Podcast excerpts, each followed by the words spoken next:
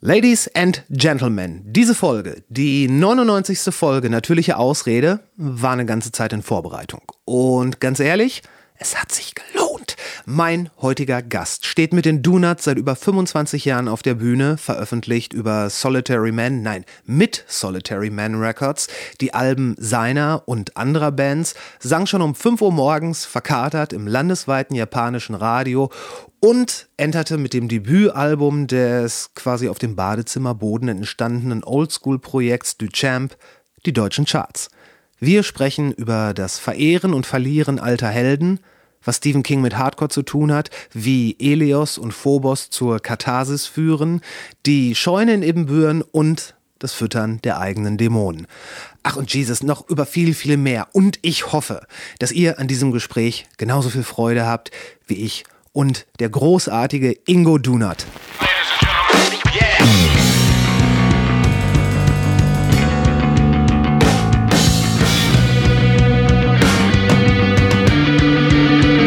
Called Intro. War das nicht ganz so schlimm oder nicht ganz so geil? Wirklich drauf anlegen könnte man Suicide bei Tiger begehen. Es gibt noch andere Feinde. Wir werden nicht so viele Leute erschossen. 10.000 Mann, wir brauchen Pferde und Kanone. Ich finde den Plan super. Die Welt geht zugrunde. Hat die Kontrolle über sein Leben. Rockst die einzig wahre Art, ein T-Shirt zu tragen, nämlich ohne Ärmel. Ja. Das hat, das hat mit meiner unglaublichen Transpirationsleistung zu tun. Ich schwitze so unendlich viel. Also auf der Bühne sowieso schon so, dass ich nach zwei Songs eben das T-Shirt ausbringen kann. Aber auch so, Ja. ich habe hab eine unglaubliche ähm, Schweißleistung. Und ähm, das Schweiß-Leistungsverhältnis ist nicht immer gegeben, wenn man so äh, jeden Tag sieben T-Shirts wechseln müsste. Und dementsprechend habe ich irgendwann aus der Not eine Tugend gemacht. Ja, Äh, das, das ist bei mir so, wenn ich, also wenn ich ins Schwitzen komme, dann richtig. Also auch wenn ich, wenn ich irgendwie Sport mache oder so, dann äh, erst passiert gar nichts, aber dann sind alle Hähne auf und dann ist auch alles vorbei. Und das geht relativ schnell. Ja, das soll ja sehr gesund sein. Es ist halt einfach nur ein bisschen eklig. Also ich bin wirklich irgendwann äh, so auf einer Do-Nots-Tour, glaube ich, ich glaube so seit 2008 oder irgendwie sowas, bin ich da hingegangen, dass ich gesagt habe, ich kann es keinem Menschen antun, dass ich meine Socken getragenerweise mit in den Bus nehme und ich kaufe mir also immer vor Natur wirklich Socken, die ich hinterher einfach in Müll schmeißen kann, weil Ja. es so heftig ist. Du kannst dir nicht vorstellen, wie schlimm äh, kalter Schweiß riechen kann. Oder äh, ich, ich sagen wir, ich habe da so eine Idee. Ich, ich, glaub, ich glaube schon. Die, du, sag- wenn das, äh, du meintest, das ist sehr gesund. Ja, das, das habe ich auch gehört. Das rede ich mir auch immer ein. Aber es gibt natürlich auch Leute, die sagen, wenn der Schweiß stinkt, dann sind das die ganzen Giftstoffe, die aus dem Körper rauskommen. Ja gut, aber ich sag mal so Input Output. Also wenn du dir jeden Abend äh, sieben Gin Tonics in Frack gießt, dann weißt du auch am nächsten Morgen, wo das herkommt.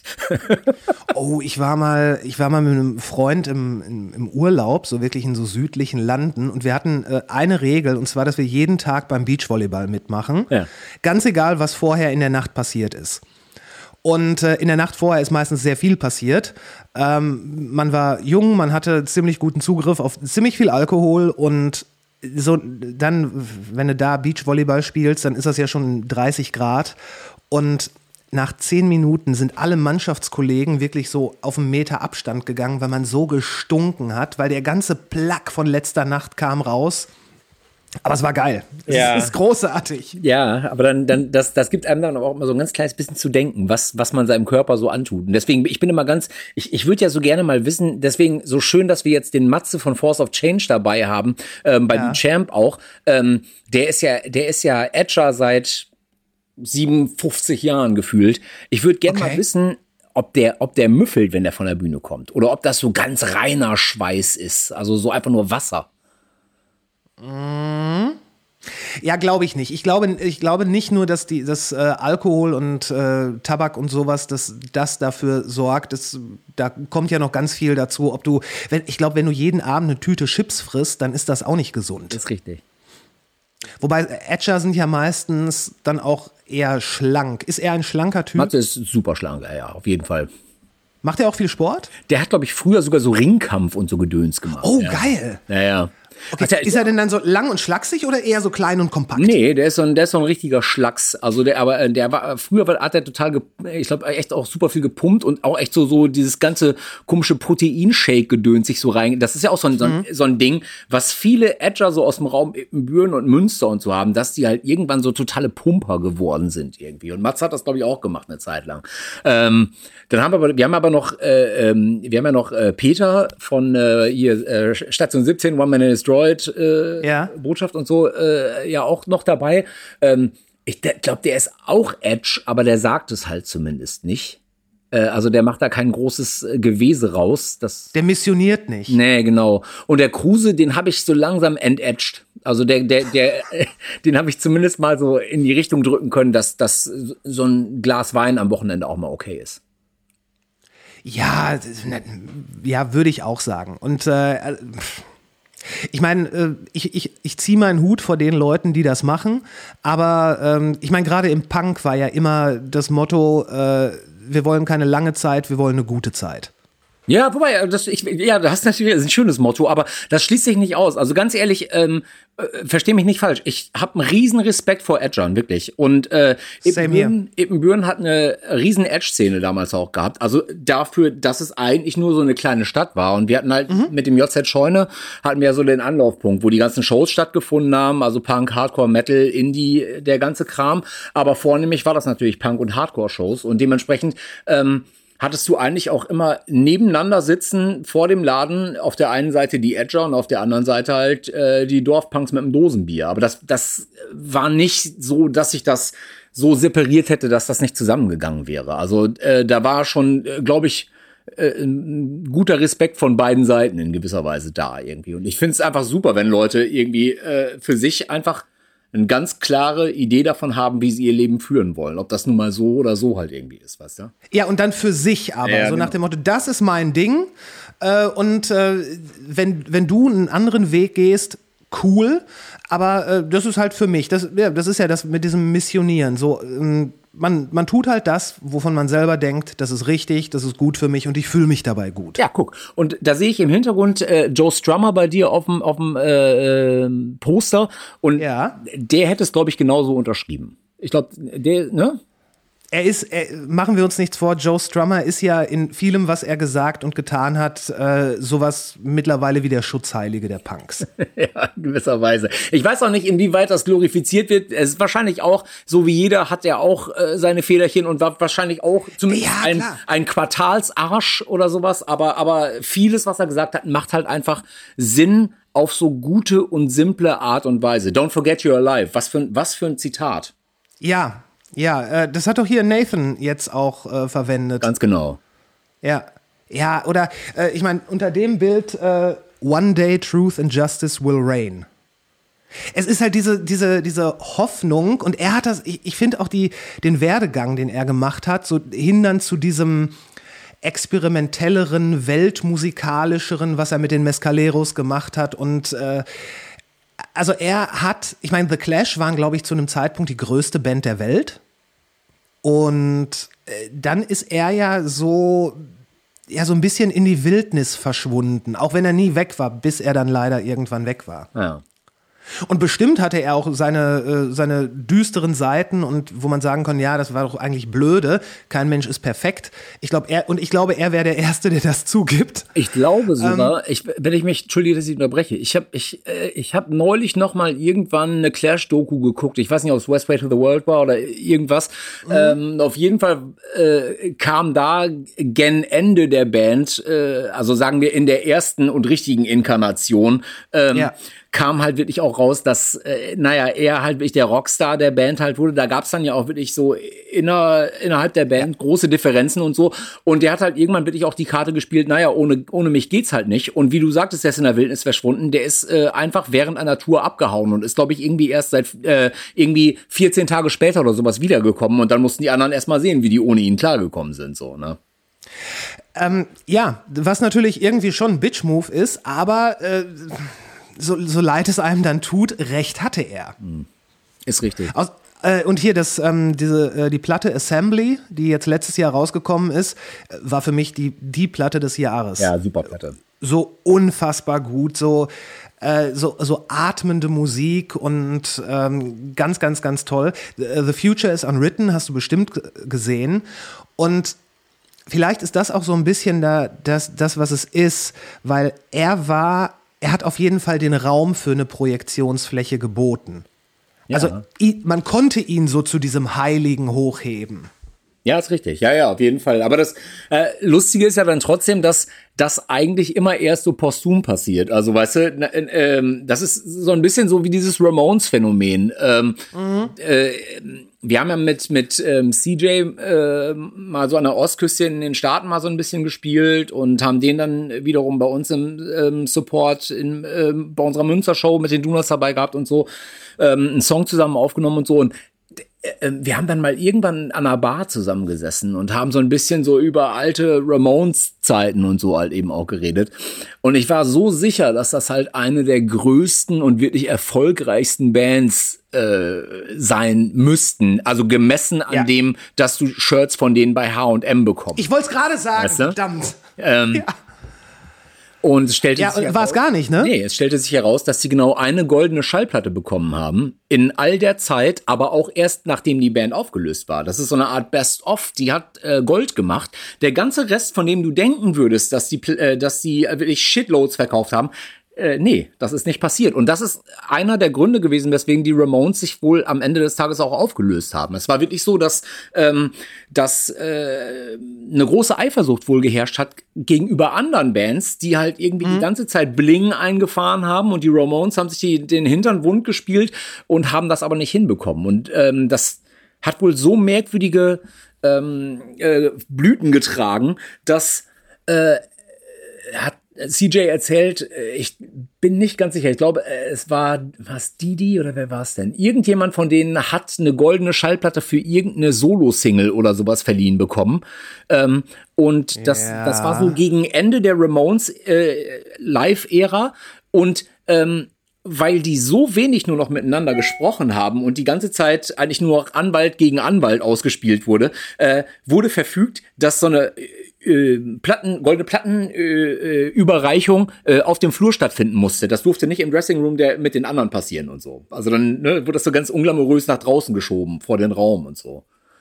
Also auch dieses, dieses Bildnis der Band als Bande, als diesem kleinen Konglomerat gegen die Welt, das äh, trifft da, wie glaube ich, bei vielen großen Bands auch nicht zu. Nee, und das ist halt echt super, super schade, weil für mich, ähm, ich kann super schwer trennen Künstler von der Kunst. Also, ähm, wenn, wenn ich weiß, dass die Musiker Arschlöcher sind, habe ich ein großes Problem damit, die Musik zu hören. So. Ja, ja, verstehe ich. Ähm, verstehe ich. Was äh, ne, gab's ja- gibt gibt's ja so diverse Beispiele. Also äh, ob das jetzt irgendwelche äh, MeToo Gaslighting Geschichten sind, so Richtung Brand New jetzt zum Beispiel gesprochen, so ein Jesse Lacey. Ähm, das hat's mir wirklich eine Zeit lang total verhagelt, mir die The Devil and God Are Raging Inside Me anzuhören, ähm, wo ich die Was ein krasses Album ist. so ein krasses Album. Ähm, mittlerweile höre ich sie äh, mal wieder. Aber dieser komische Beigeschmack bleibt. Gen genau das gleiche mit Pantera zum Beispiel, weißt du? Ich bin Ja. riesengroßer Pantera-Fan und ähm, wir haben mal mit den Donuts auf dem Greenfield Festival in, in der Schweiz gespielt und hatten den Dressing Room neben Phil Anselmo. Und dann habe ich den äh, irgendwie den ganzen Abend mit Phil Anselmo gesoffen und wir haben so über Punk und Hardcore und so und Metal gesprochen und so und es war ultra geil. Ich hatte den Fanboy-Moment meines Lebens, war so krass, fand's so super. Ja, und ein Vierteljahr später ist dann diese komische White Power Ansage passiert, äh, wo er dann hinterher zurückgerudert ist, wo er irgendwie so äh, abgehitlert hat auf der Bühne und äh, Da hat er doch hinterher irgendwas von Weißwein ja, erzählen ja, genau. wollen. Er wollte White Wine Power angeblich sagen, was natürlich totaler Bullshit ist. Aber ähm, weil die Metal Community ja auch nicht unbedingt so outspoken ist äh, und da totalen Wind gemacht hat, war glaube ich Rob Flynn von Machine Head der einzige, der gesagt hat, I call Bullshit. Das ist totaler Schwachsinn.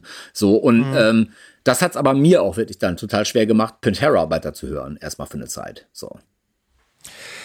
Verstehe ich. Da habe ich mit, äh, mit der Jen äh, auch drüber gesprochen. Die, äh, die ist jetzt Gitarristin bei Evanescence. Ja. die, äh, die hat, hat auch, also ungefähr die gleiche Geschichte. Also äh, Phil Anselmo als der Frontmann der Band, die den Metal in das neue Jahrtausend quasi transportiert hat. Und dann sowas. Ja, äh, ähm, ich glaube aber, da könnte, also weil du sagst, posthum äh, kommt dann immer so dieser Heiligenstatus raus. Ich glaube, posthum wird dann so ein bisschen gegeneinander aufgewertet. So ist all das Gute, wiegt das mehr als all das Schlechte. Ja. Ja, es, es ist wahrscheinlich so. Es im Fall von Turbonego jetzt von Hank von Helvet ist es sehr ähnlich. Also ähm, ne, für mich auch eine absolut strahlende Galionsfigur und total wegweisend damals halt irgendwie so Mitte, Ende 90er gewesen. Äh, mhm. war Wahnsinn. Das hat so in der Form lange nicht gegeben. Äh, dieses Weirdo Erotik meets King Diamond Image plus, ja. äh, plus Böller in den Hintern stecken. Also, ne, ja. das so. Und auf der anderen Seite aber auch jemand, der super tief gefallen ist, der halt äh, ganz äh, knietief in der Drogenhölle war und sich dann halt in späten Interviews hat hinreißen lassen zu wirklich homophoben äh, Aussagen und so. Ähm, ja, aber was, was, meinst du, was meinst du, wie weit, ich meine, äh, Punk wollte ja immer gerne provozieren. Ja. Was glaubst du, wie, äh, wie groß da der Anteil ist, dass man, provo dass man nur provozieren will? Dass, dass es noch nicht mal irgendwie mit, mit, einer, mit einer Meinung zu tun hat, sondern dass man einfach nur sagen, okay, dass man sich quasi fragt, was ist das Radikalste, was ich sagen kann, um möglichst viele Leute anzupissen? Ja, äh, also ähm, ich mag das ja, wenn Leute provozieren. Was ich aber nicht mag, ist, wenn Leute provozieren äh, mit Dingen, äh, die eigentlich mit dem Punk-Ethos nicht vereinbar sind. Weißt du? Ja, okay. Wenn, ja, ich, passt. wenn ich wenn ich mir angucke, wie so ein John Lydon heutzutage äh, ein Trump-Supporter-Shirt trägt, denke ich halt so, fick dich. Ernsthaft. Das, äh, mhm. und, und, und wenn du damit nur eine Welle äh, machen willst, das ist trotzdem Bullshit. Wenn du homophobe Aussagen triffst und so weiter und so fort oder oder äh, misogyne Aussagen, sexistische Aussagen und so weiter, äh, dann hat das für mich nichts mit Provokation zu tun, weil das ist nämlich im Grunde genommen äh, Sweet Talken von möglichen äh, Idioten, Faschos und so weiter und so fort, die genau den gleichen Duktus benutzen würden, das aber nicht zum Provozieren machen, sondern weil das deren Meinung ist. Und äh, ich glaube, ja, ja. das ist super wichtig einfach, äh, was so Punk und Hardcore, was den Ethos angeht, dass man schon ganz klar in diesen Boundaries einfach bleibt. Also du kannst provozieren, äh, so viel du willst, aber fall nicht deinen Leuten in den Rücken. Das geht nicht. Ja, ja, stimmt. Das, das stimmt. Man hat da einen gewissen Kontrakt geschlossen und innerhalb dieser Regeln sollte man sich dann auch bewegen, weil man, äh, ja, man, man will ja nicht zur dunklen Seite rüber. Nee, ganz genau. Und ich meine, ey, äh, ne, du musst nicht, du musst nicht unbedingt das hehre Ziel haben, äh, die Welt zu retten oder sowas. Aber wenn du mal es runterbrichst auf das, was es ist, dann hast du dich doch entschieden damals, Punk zu werden zum Beispiel, weil du dich da zu Hause gefühlt hast. Weil das genau der Ort war, ähm, wo äh, du eine Art Safe Space hattest irgendwie, wo du wusstest, dass deine Unzulänglichkeiten ausreichen würden und so, wo du äh, mit mit Gleichgesinnten äh, dich einfach äh, subkulturell ausgetauscht hast, wo du halt äh, viel gelernt hast über äh, ja. Weltoffenheit und so weiter und wo du gemerkt hast, dass mit kleinen Gesten, mit kleinen Shows, mit kleinen Aktionen du die Welt zumindest für einen kurzen Moment besser machen kannst. In ja. mit deinen Möglichkeiten. Das ist doch, ich finde, äh, das ist doch etwas, was man machen möchte einfach. Also das, äh, ich, ne, anders gesprochen, es gibt ja auch dieses ganz klassische äh, Fuck you destroy mäßige, dieses äh, äh, Anti, ja, No Future und ja, so weiter. dieses Anti alles Punk.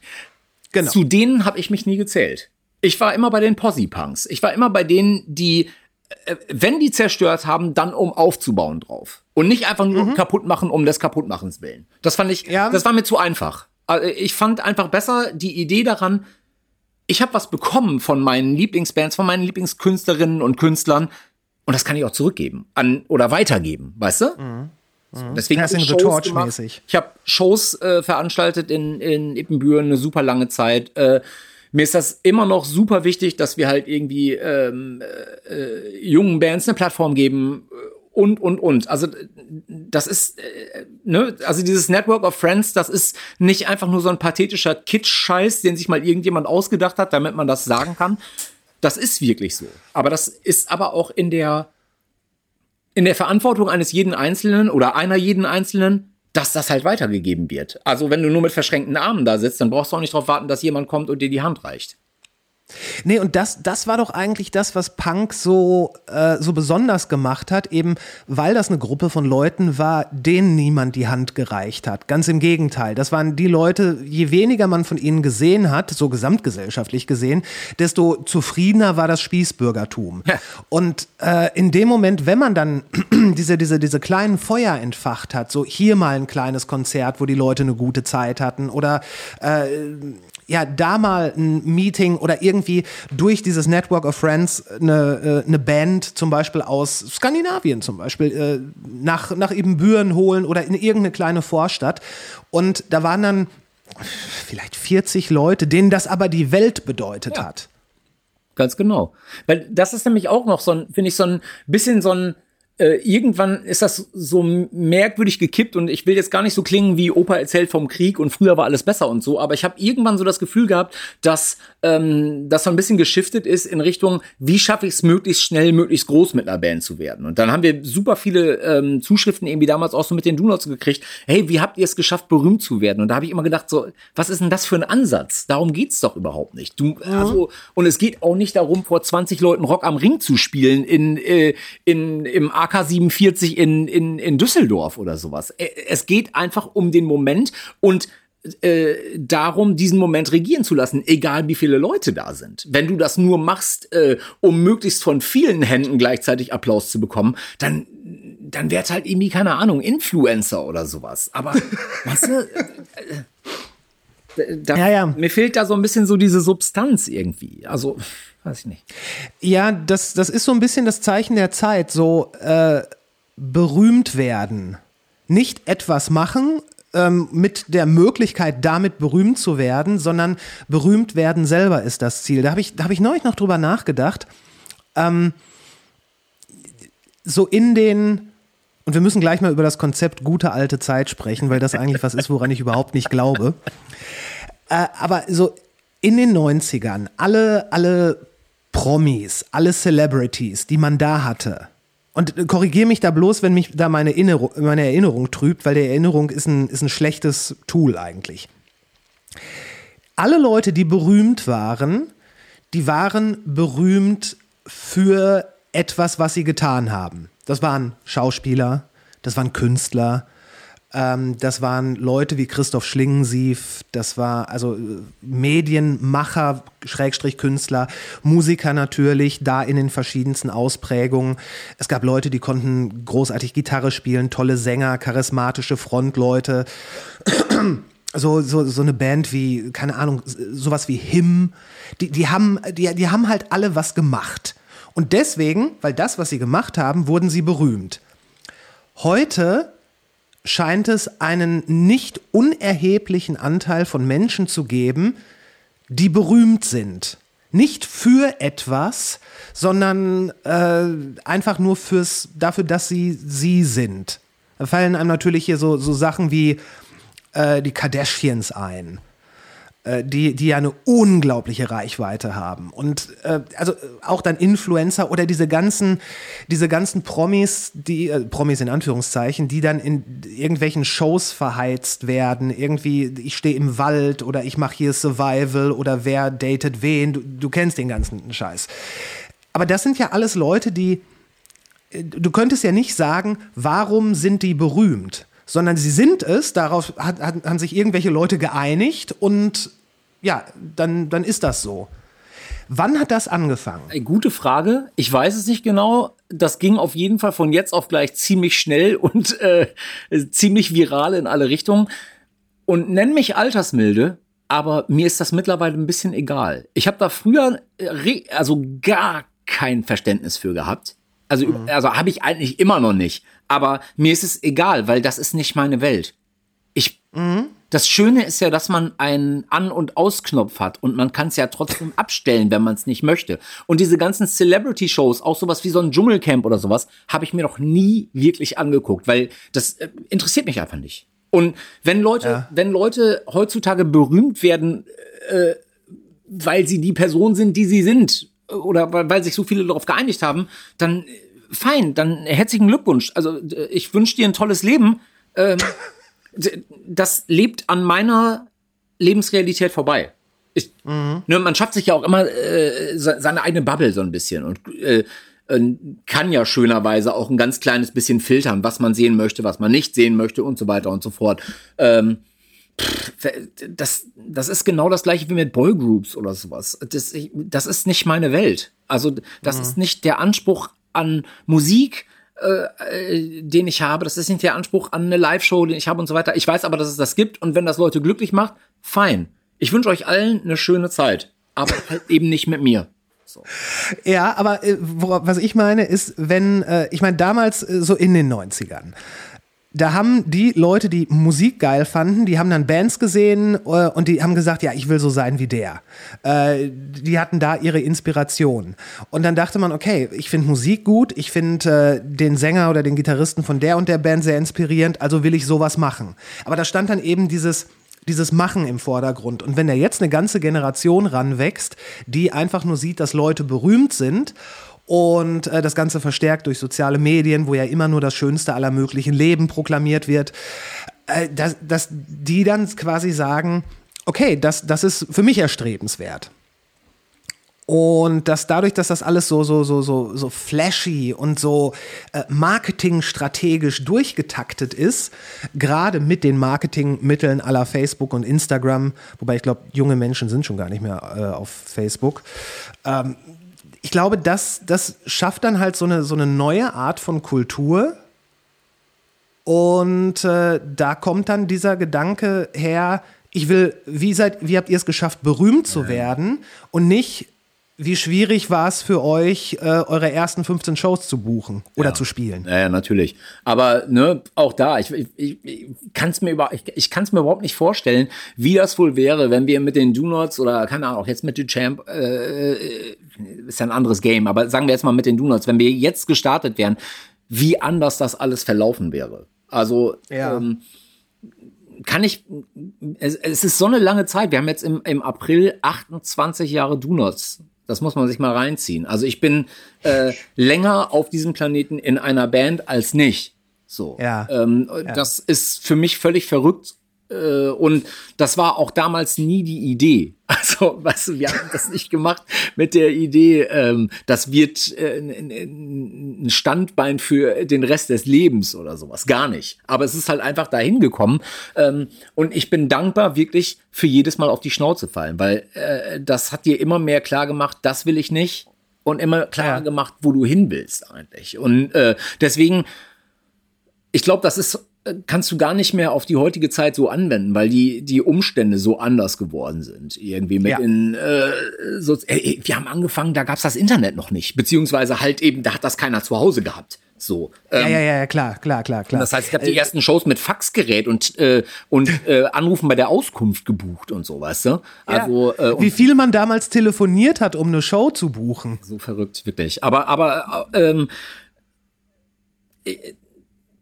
ich glaube, einfach weil wir diese intrinsische Motivation hatten, äh, ist das auch irgendwo gelandet. Ich habe im Grunde genommen einfach nur die trottelige oder am Ende des Tages vielleicht auch kongeniale Idee gehabt. Ähm, ich guck einfach immer, welche Bands in Magazinen in den Tourdaten stehen, wo wir soundmäßig zu passen könnten und schau auf deren Tour, welches der kleinste Laden ist, den die spielen. Habe ich auch gemacht. Und dann, und dann habe ich da immer angerufen oder die Auskunft angerufen und gefragt, äh, gibt's eine Faxnummer oder sowas? Und dann habe ich halt ellenlange Faxe geschickt oder so. Und, und äh, siehe da, dann hast du auf einmal im Support von äh, Legwagon, Blink-182, Suicidal Tendencies, äh, Downset und sowas gespielt und äh, Propagandi und so. Und das, und das ging so.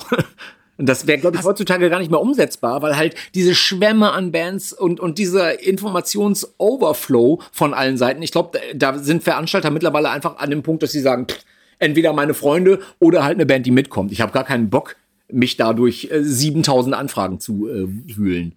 Ich glaube nur nicht, ich glaube nur nicht mal, dass man, äh, dass, dass man da selbst wenn man Freund vom Veranstalter wäre, heute was reißen können würde, weil ne, diese ganze Sache äh, ist ja ist ja das Business, wo ich herkomme. Äh, das ist ja schon im Vorfeld ganz genau austariert, wer wo spielt. Und wenn du nicht also wenn du quasi schon die Tourdaten siehst, dann ist es schon längst zu spät, da noch mit auf den, äh, so, ja. auf den Zug zu springen. Das ist wirklich so. Ja, ja, so dieses, ey, können, können wir da vielleicht noch irgendwie mit rein, so für einen 30-Minuten-Slot? Gibt's gar nicht mehr.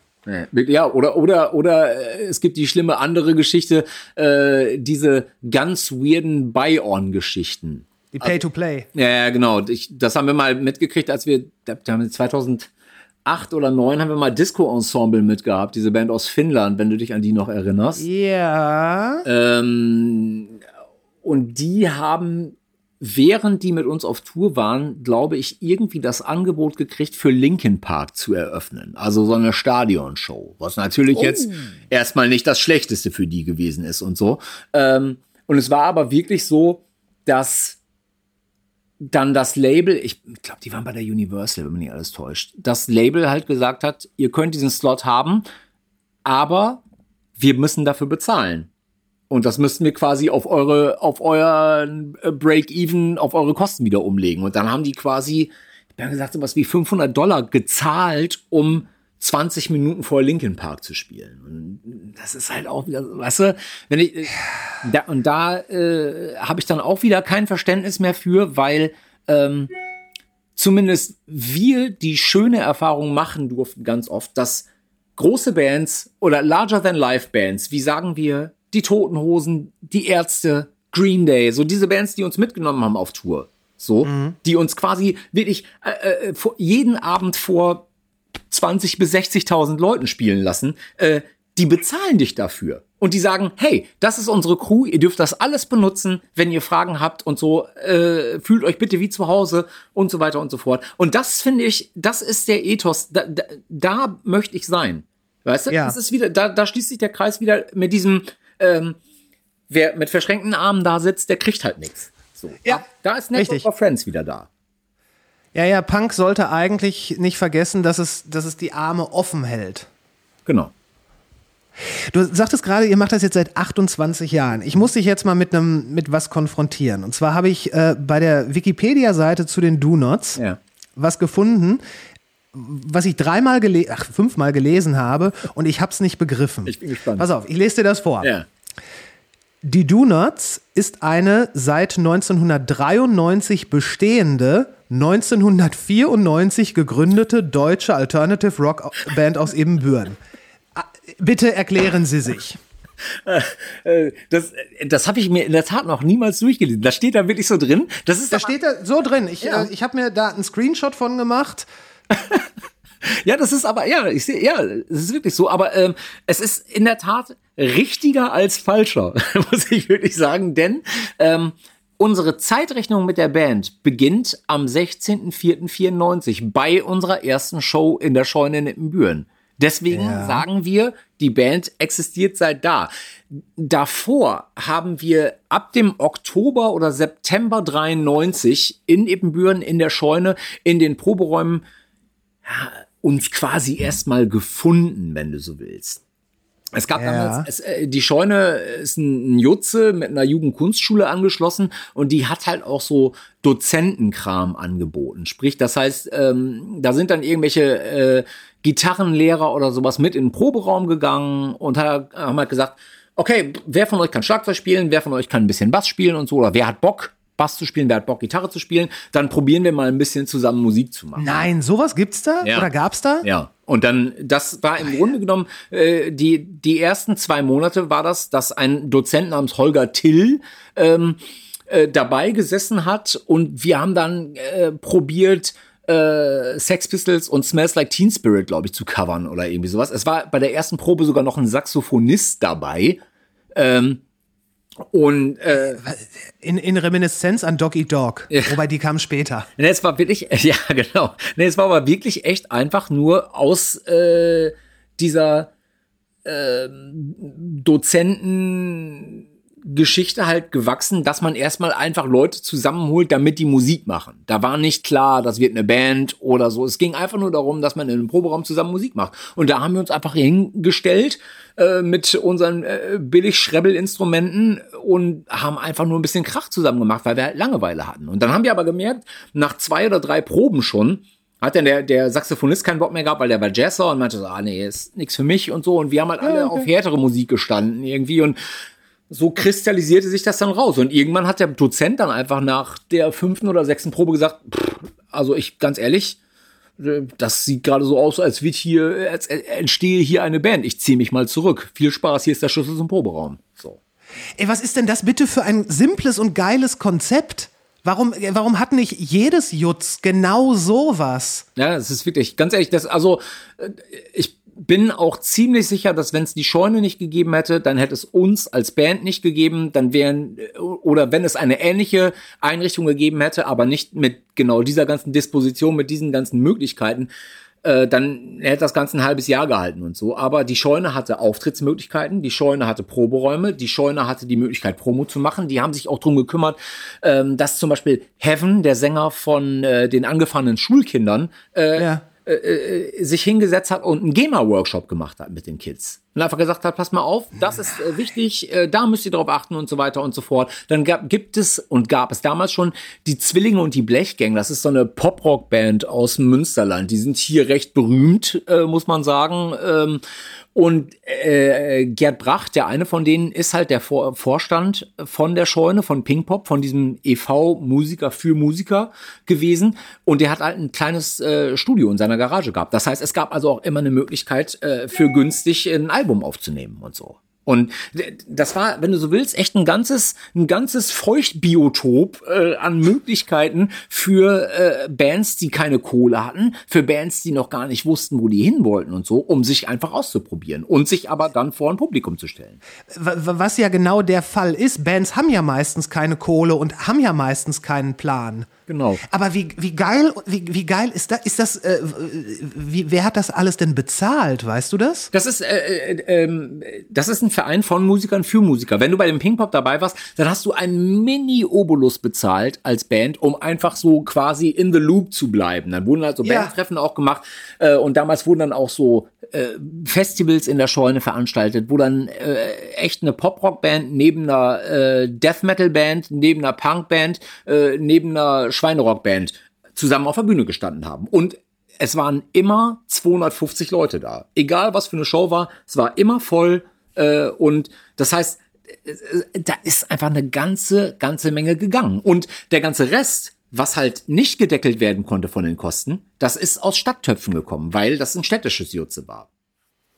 Boah, wie geil. Das heißt, als ich damals dann irgendwann angefangen habe, Mitte, Mitte 90er, ähm, das Rockbüro in der Scheune zu übernehmen, da habe ich äh, mir meine Lieblingsinternationalen Bands dahin buchen können, ohne äh, finanziell selbst im Risiko gestanden zu haben. Denn selbst wenn eine Show total ins Wasser gefallen ist oder sowas, hat die Stadt das am Ende des Tages bezahlt. Wir hatten immer Kulturtöpfe, aus denen wir Geld holen konnten. So konnten wir Green Day holen äh, auf der Dookie-Tour, äh, keine Ahnung, North X, Rich Kids on LSD, Strung Out, äh, Coffin Break, äh, Leg Wie sie alle heißen, die, Ja, ja. Der, der, der gesamte 90er-Kanon Ganz genau. quasi. Die waren, die waren alle da und aber auch Hardcore. Also äh, äh, Earth Crisis, weißt du, solche Bands halt irgendwie. Ähm, äh, The Lowcast und so, die, diese, diese Geschichten äh, sind genauso veranstaltet worden wie bis zum heutigen Tage meine Lieblingsshow, die ich veranstaltet habe. Äh, man ziehe sich das rein.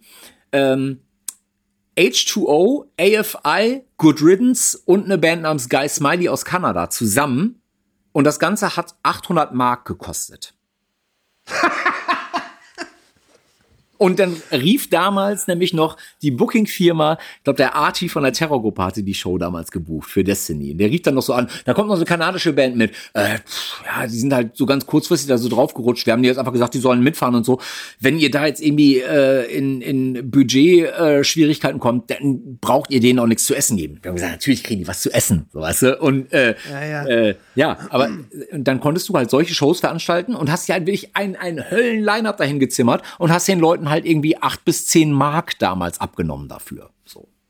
Und das, das hat dann in der Scheune halt mit 250 Mann Kapazität stattgefunden. Genau. Äh, Jesus ja, also völlig, völlig weird, wirklich. Wahnsinn. Ey, Green Day waren 140 Leute damals da auf einem Dienstag. Äh, das war wirklich, die Dookie war dann schon draußen. Äh, die hatten alles schon im Dookie-Design und so weiter und so fort.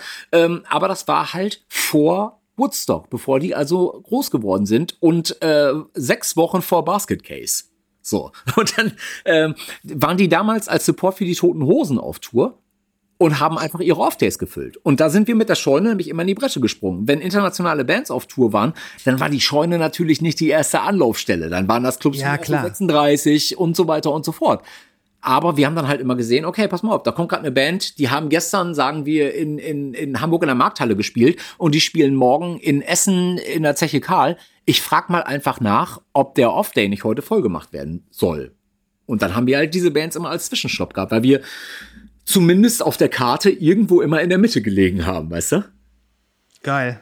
Es haben, Hammer. es haben sogar Machine Head mal in der Scheune gespielt, weil eine Band, eine Nachwuchsband aus, aus Ippenbüren namens Wicked Sideburns, das ist so eine Metalband gewesen, so eine äh, Teenage-Metal-Band, die haben beim Metal Hammer ein Wohnzimmerkonzert gewonnen von Machine Head und äh, haben dann aber quasi keinen Elternteil überreden können, dass Machine Head bei denen im Wohnzimmer spielen. Und dann haben die kurzerhand halt einfach Machine Head in die Scheune geholt. Ey, und die haben ihr komplettes Open Air äh, äh, Equipment da aufgetütet. Das sah aus wie ein Musikerflohmarkt. Der Drummer hat quasi auf einem auf einem Riser gesessen, direkt unterm Dach und so runtergespielt aufs Publikum. Und es war einer der besten Abende, weil die haben nur Coverversionen und ihre Hits gespielt. Und nach jedem Song si- sind die immer so durchs Publikum gegangen, haben den Leuten neues Bier gegeben, Shirts verteilt und so weiter und so fort. Und also, die verrücktesten Shows in der Scheune, wirklich. Äh, ich glaube jetzt, äh, da erübrigt sich fast meine Frage, ob du an sowas wie die gute alte Zeit glaubst, weil das klingt wirklich wie eine verdammt gute Zeit. Super, ganz ehrlich, ey. Auch, auch die Deutschpunk-Shows, die ich veranstaltet habe damals, ey. So viel Chaos, wie das auch war, wo zum Teil wirklich mehr Schäferhunde vor der Bühne waren, als dann Publikum am Ende des Tages. Es war halt immer geil. So, Battle Live haben wir veranstaltet, das war ultra geil. Die Kassierer, äh, äh, Novotny TV, wenn du dich an die noch erinnern kannst, hier Butterfahrt im Gazastreifen und so. Also, Ja, ja, ja, ja, ja. ja, ja, so, ne, derlei Geschichten. War immer super. Hammer. Das ist doch auch die Zeit, die, ähm, die, so, die so stilistisch von dem Duchamp-Album äh, aufgegriffen wird. So. Äh, bist du eigentlich ein großer Stephen King-Fan? Ja. Ja.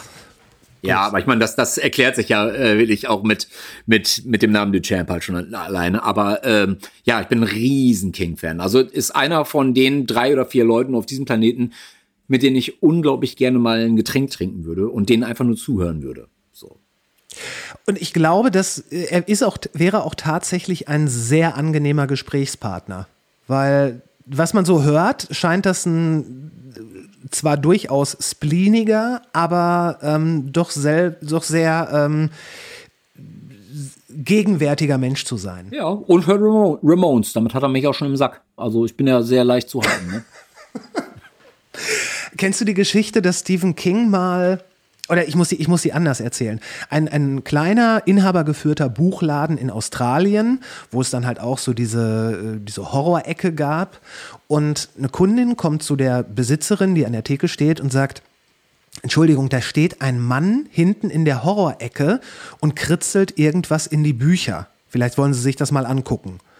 Und dann äh, geht sie dahin und sieht wirklich nur noch, wie, wie so ein Typ in so einem langen, wahrscheinlich Trenchcoat aus dem Laden verschwindet. Und geht dann da in die Horrorecke, guckt und mit geübtem Blick stellt sie fest, okay, einige Bücher sind hier rausge, rausgezogen, zieht das Buch raus, macht es auf. Es war ein Stephen King Buch und da drin steht wirklich geschrieben, Sie haben einen wunderschönen Buchladen, viel Glück für die Zukunft, gezeichnet Stephen King. Wow. Wow, wow. Pass auf, ein Kumpel von mir, Tobi Schaper, ähm, dem ich auch so bei Facebook äh, äh, befreundet bin, der so bei MTV auch arbeitet und gearbeitet hat, der ist auch ein riesen King-Afficionado. Und äh, wiederum ein Kumpel von dem äh, hat ein Interview mit Stephen King gemacht im letzten Jahr und er hat ein signiertes Stephen King-Buch bekommen. Und seitdem, seitdem können wir nicht mehr so gut miteinander sprechen, weil da, da sind Animositäten jetzt so da, weißt du? ja, verstehe. Verstehe. Ich bin, ich bin, ich bin selber so froh, dass ich ein äh, signiertes Buch von Henry Rollins mein eigen nennen kann. Ultra geil auch. Richtig gut. Ja. Okay, jetzt, jetzt, äh, dann, dann komme ich jetzt aber rein und sag, ich habe zumindest an der Wand ein äh, signiertes äh, Silly Walks Bild von äh, John Cleese. Ah, fuck you. Okay. So, Okay, okay. Ähm, was, was kannst du, was kannst du anbieten? Komm. ja, warte, lass mich, lass mich überlegen. Was ist das Verrückteste, was du in deiner Wohnung hast? Das Verrückteste, was ich in meiner Wohnung habe, das ist wahrscheinlich der Schädel hier. Oh, wow. das ja, ist gut. ein wahrscheinlich Pferdeschädel, den ich äh, in der tunesischen Wüste gefunden habe und äh, wo mir beim deutschen Zoll in Düsseldorf einige komische Fragen gestellt worden sind. sagen? Kann man sowas einführen? Krass. Ja, das, das, war ganz, das war ganz komisch. Ich meinten halt, haben sie irgendwas zu verzollen? Und ich meinte, ja, ich weiß es nicht. Ja, wieso? Was soll das denn heißen? Kommen Sie mal hier rüber. Ich so, ja, soll ich meinen Koffer aufmachen? Ja, ja, machen Sie mal Koffer auf. Und dann äh, mache ich den Koffer auf. Das Ding liegt da zwischen meiner schmutzigen Unterwäsche. Und äh, ich meine, was ist das denn? Ich so, ja, ich bin mir nicht sicher. Entweder ein Kamel oder ein Pferd. Ja, äh, ja, wo haben Sie das denn her? Das habe ich aus der Wüste. Ja, lag das da so rum? Ich so, ja, ja, klar, das komplette Skelett lag da rum. Ja, ja, äh, Hans, komm mal hierher. Hans kommt her, guckt in meinen Koffer. Was ist das denn? Da meinte der andere Zollbeamte, ja, entweder ein Pferd oder ein Kamel, das wissen wir nicht genau. Und äh, ja, dann, also, ja, was, was machen Sie denn damit? Ich so, ja, ich, ich stelle mir das in die Wohnung. Ah, ja, ja, ja, ja, ja. Ja, gut, also das, ähm, okay, ich weiß jetzt auch nicht. Ja, äh, okay, dann, dann machen Sie mal. Und also die waren einfach vollkommen überfordert damit. Das ist aber, das ist auf jeden Fall äh, etwas sehr Verrücktes, was du da in deiner Wohnung hast. Ich könnte, ich, ich kontere jetzt und sage, ich habe äh, eine Saddam Hussein Voodoo-Puppe. Die habe ich damals auf einer, auf einer Japan-Tour äh, in einem Laden gefunden. War so eingeschweißt, steht drüber The Beast of Baghdad. Und ja, also ich könnte jetzt quasi auch posthum Saddam Hussein piesacken, wenn ich wollte. Was ehrlicherweise ziemlich geil ist. Äh, und ich habe äh, in, in, äh, in so einer mini kleinen Schatulle äh, einen Zahn von einem Black Sabbath Schlagzeuger. Einen echten Zahn. Okay. Weil die Schwester meiner Ex-Freundin vor 20, 25 Jahren in einer Zahnarztpraxis gearbeitet hat. Und als Black Sabbath damals in Osnabrück in der Halle Gartlage gespielt haben, glaube ich, äh, hat der Zahnschmerzen gekriegt, ist vorbeigekommen und sie war, glaube ich, Zahnarzthelferin. Der Zahn wurde gezogen, sie hat den aufbewahrt und hat mir den dann irgendwann zu Weihnachten in so einer Schatulle geschenkt. Okay, sehr gut. Sehr gut. Ich, ach, ich, ich, ich glaube, ich glaub, sonst habe ich, sonst hab ich nicht so richtig Verrücktes mehr hier. Nee. Nee. Aber du sagtest gerade Japan. Ähm, zu, hast du eine besondere Affinität zu Japan? Naja, wir haben halt das große Glück gehabt, dass wir mit den Donuts da irgendwie achtmal auf Tour sein durften äh, und aus Versehen zur richtigen Zeit am richtigen Ort waren und von jetzt auf gleich in Japan ja so, so einen Hype hatten. Also äh, Anfang der Nullerjahre, so 2002, 2003 ging das los.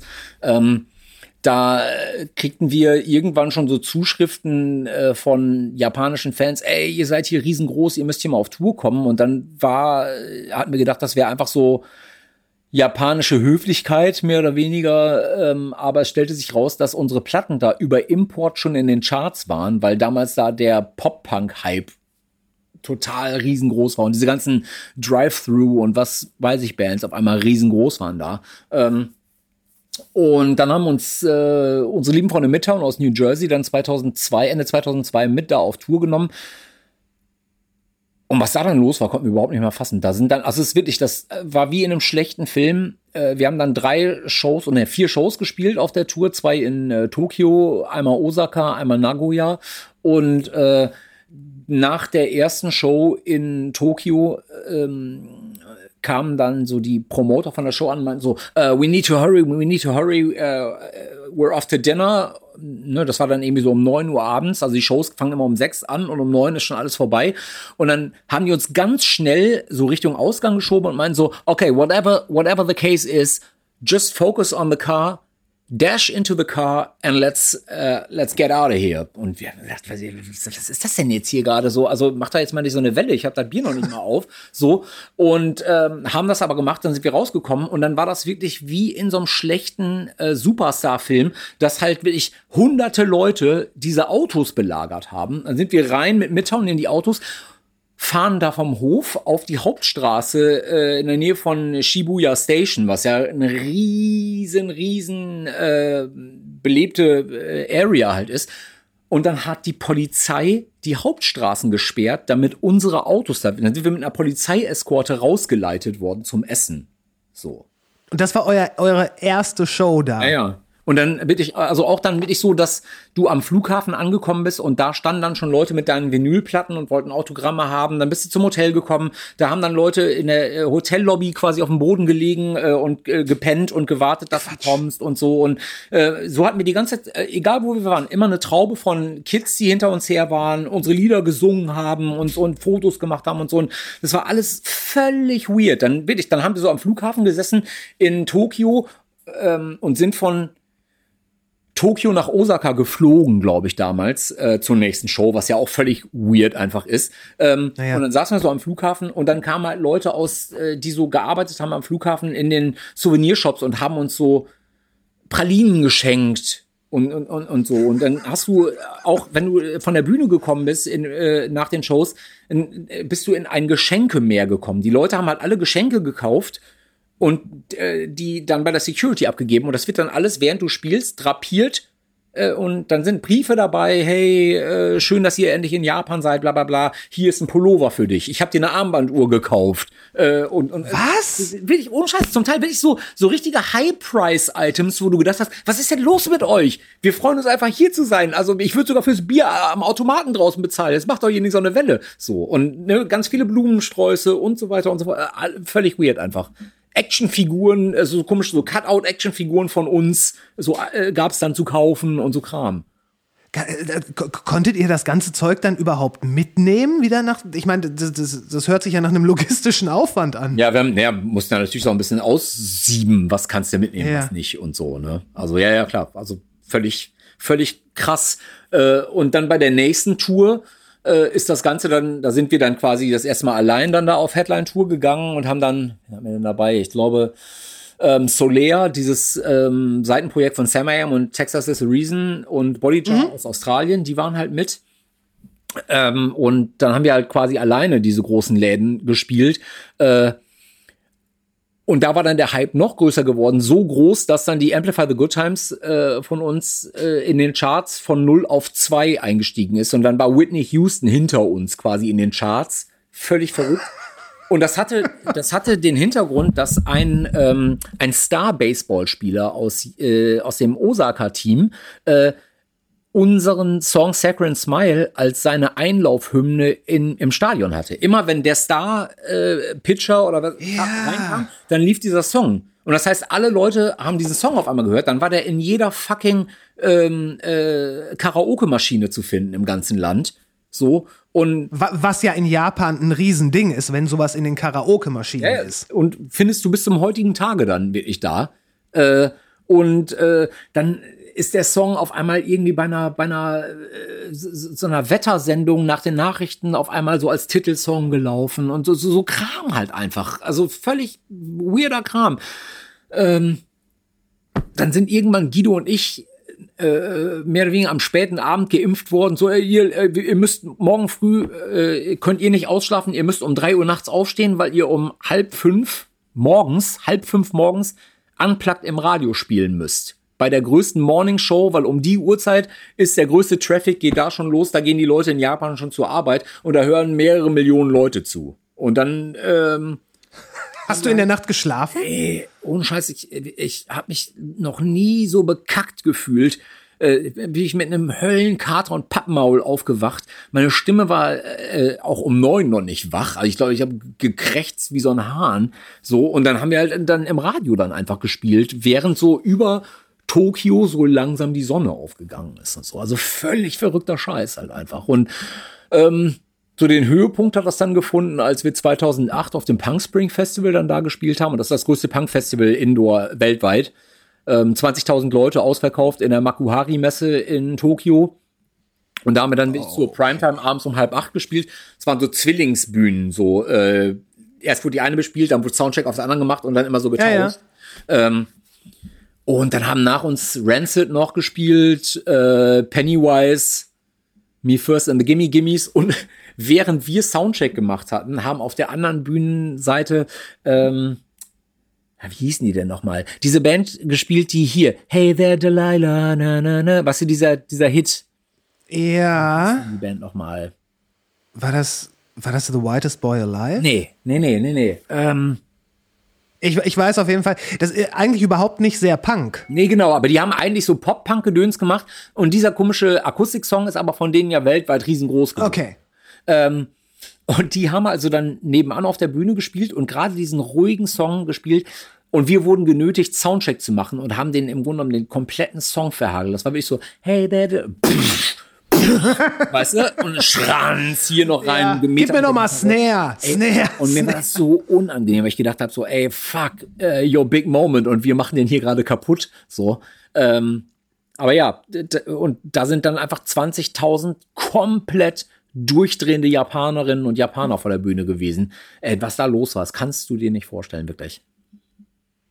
Wie, wie ist das, wenn man sowas erlebt hat, in dieser Intensität und auch in, diesem, äh, in dieser Schlachtzahl und dann quasi zurückgeht äh, ja, in, nach Deutschland und da dann, keine Ahnung, in München oder so spielt? Ja, wir, du musst dir halt reinziehen, dass wir zu der Zeit, nämlich 2008, als dieses Punk Spring Festival war, da hatten wir halt in Japan wirklich noch diesen Buzz immer noch und immer noch diese Größe.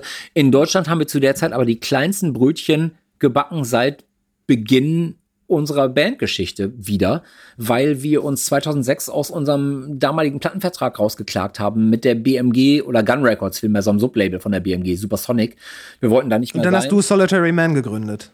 Genau, wir haben dann Solitary Man, haben wir in Japan quasi vorher gegründet und dort dann Bands rausgebracht wie die Dropkick Murphys, Boys That's Fire, Placebo, Beatsticks, äh, Muff Potter und so, äh, Dover, Ja.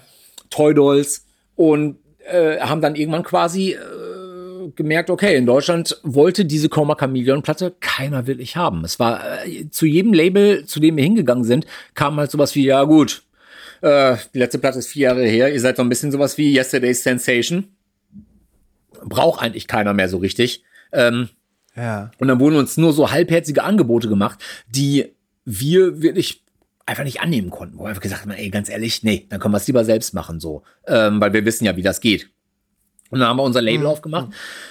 Und ab da mussten wir halt wirklich dann einfach erstmal wieder quasi bei Null starten, wenn du so willst. Dann äh, hatten wir vorher so zu der Gap der Neues Zeit 2004, 2005 immerhin noch so 600 bis 800 Leute bei Shows irgendwie. Und als dann die Coma Chameleon rausgekommen ist und wir das wieder komplett selbst gemacht haben, nach vier, mit vier Jahren Abstinenz, wenn du so willst, hatten wir zum Teil Shows, wo wir in Leipzig vor 90 Leuten gespielt haben oder so. Und du kamst halt gerade aus Japan, hast vor 20.000 gespielt und musstest dann hier wirklich also komplette Aufbauarbeit wieder leisten. Und dann waren wir auch äh, wirklich finanziell komplett am Ende, weil wir natürlich mit eigenem Label komplett selbst den, den Kopf in der, in der fiskalischen Schlinge hatten, wenn du so willst. Das war echt original so, dass wir ähm, das Stop the Clocks Video damals gedreht haben in Schweden. Wir haben einen schwedischen Regisseur über unsere lieben Kumpels von Millencolin aufgetan. Der hat die, Show, äh, die Videos für die immer gedreht.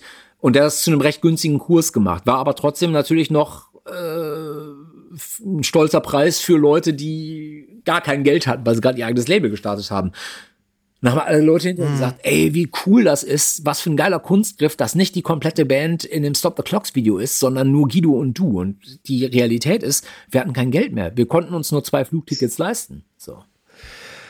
Aber äh, muss diese ganze Japan-Hysterie ähm, ne, im Geiste des, man will ja berühmt und reich werden und so, äh, müsstet ihr, seid ihr da nicht mit Geld überschüttet worden? Nee. nee, also äh, das ist halt, äh, also sagen wir so, wenn du in Japan mit der Größe vier Wochen touren könntest, dann wäre Ja. das eine super Sache. Aber ey, das sind nur vier Shows, drei oder vier Shows pro Tour in Japan. Wenn du diese Art äh, äh, Clubgrößen spielst und so. Und da bleibt nichts hängen. Nee, das ist, das ist im Grunde genommen ist das ein Nullsummenspiel und rechnet sich gegen mit den Kosten, äh, was so Flüge und sowas angeht. Und Okay. überhaupt so die ganzen Lebenshaltungskosten in, in Tokio und so sind so fucking hoch. Das kannst du dir nicht vorstellen. Wir sind zum Teil da echt so durch, durch so Stadtteile, läufst du so durch Akihabara oder sowas und denkst so, ah geil, ich gehe mal da vorne mir kurz einen Apfel kaufen. So, äh, Ein Apfel. einen Apfel, einen kleinen Snack halt. Kostet halt Ja. umgerechnet acht Euro ein Apfel. So. Was? Naja. Wo du halt denkst, so, ja gut, fuck. Also, weißt du? Worüber reden wir jetzt hier? Ja, ja, okay. Okay, also, äh, okay. Aber äh, es gibt dann wahrscheinlich auch in Japan so Gegenden, wo äh, ein Apfel ein bisschen mehr als gar nichts kostet. Ich, ist es nicht so in Japan, dass da diese Stadt-Land, dass der Stadt-Land-Unterschied nochmal viel immenser ist als ja in Deutschland zum Ich glaube ziemlich sicher, dass das so ist. Also ich weiß noch, dass ich dann einmal auch äh, mehr oder weniger auf eigene Faust nochmal in Japan war, nämlich zusammen mit unserem damaligen Manager äh, Florian Brauch, mit dem ich ähm, Solitary Man eigentlich gegründet habe damals so in Japan. Ja. Und dann waren wir quasi für so eine Labelreise nochmal da. Und dann, äh, das war auch echt abgefahren, weil da haben wir dann wirklich so die Business-Seite mal so kennengelernt. Da haben uns wirklich Anzüge gekauft und weil du nicht wie so ein Heckenpenner einfach in so Business-Meetings in Japan reinrennen kannst. Also da wird halt so ein gewisses, so gewisse Etikette werden vorausgesetzt. Also wirklich Nadelstreifenanzug, ähm, Krawatte, ähm, deine eigenen Visitenkarten, die aber nicht einfach in der Tasche, sondern schon in so einem Visitenkarten-Mäppchen. So, ne, allein da fängt das halt schon an, so das halt auch mal so zu sehen. Ähm, Ja. und dann haben wir nebenher dann so wirklich schöne Sachen gemacht, wie uns irgendwie Rammstein in einem richtig kleinen Club in Japan angeguckt. So, solche, Okay. solche Sachen. Und sind dann aber auch für eine so eine Promo-Geschichte ähm, wirklich ins Landesinnere gefahren, 90 Minuten mit dem Zug oder sowas, ähm, zu so einem, zu so einem Schrein. Also zu so einem Shinto-Schrein halt irgendwie. So eine ganze Stadt, die sich um so eine große äh, so eine große Buddha-Statue oder sowas, so ein Dorf so gegründet hat.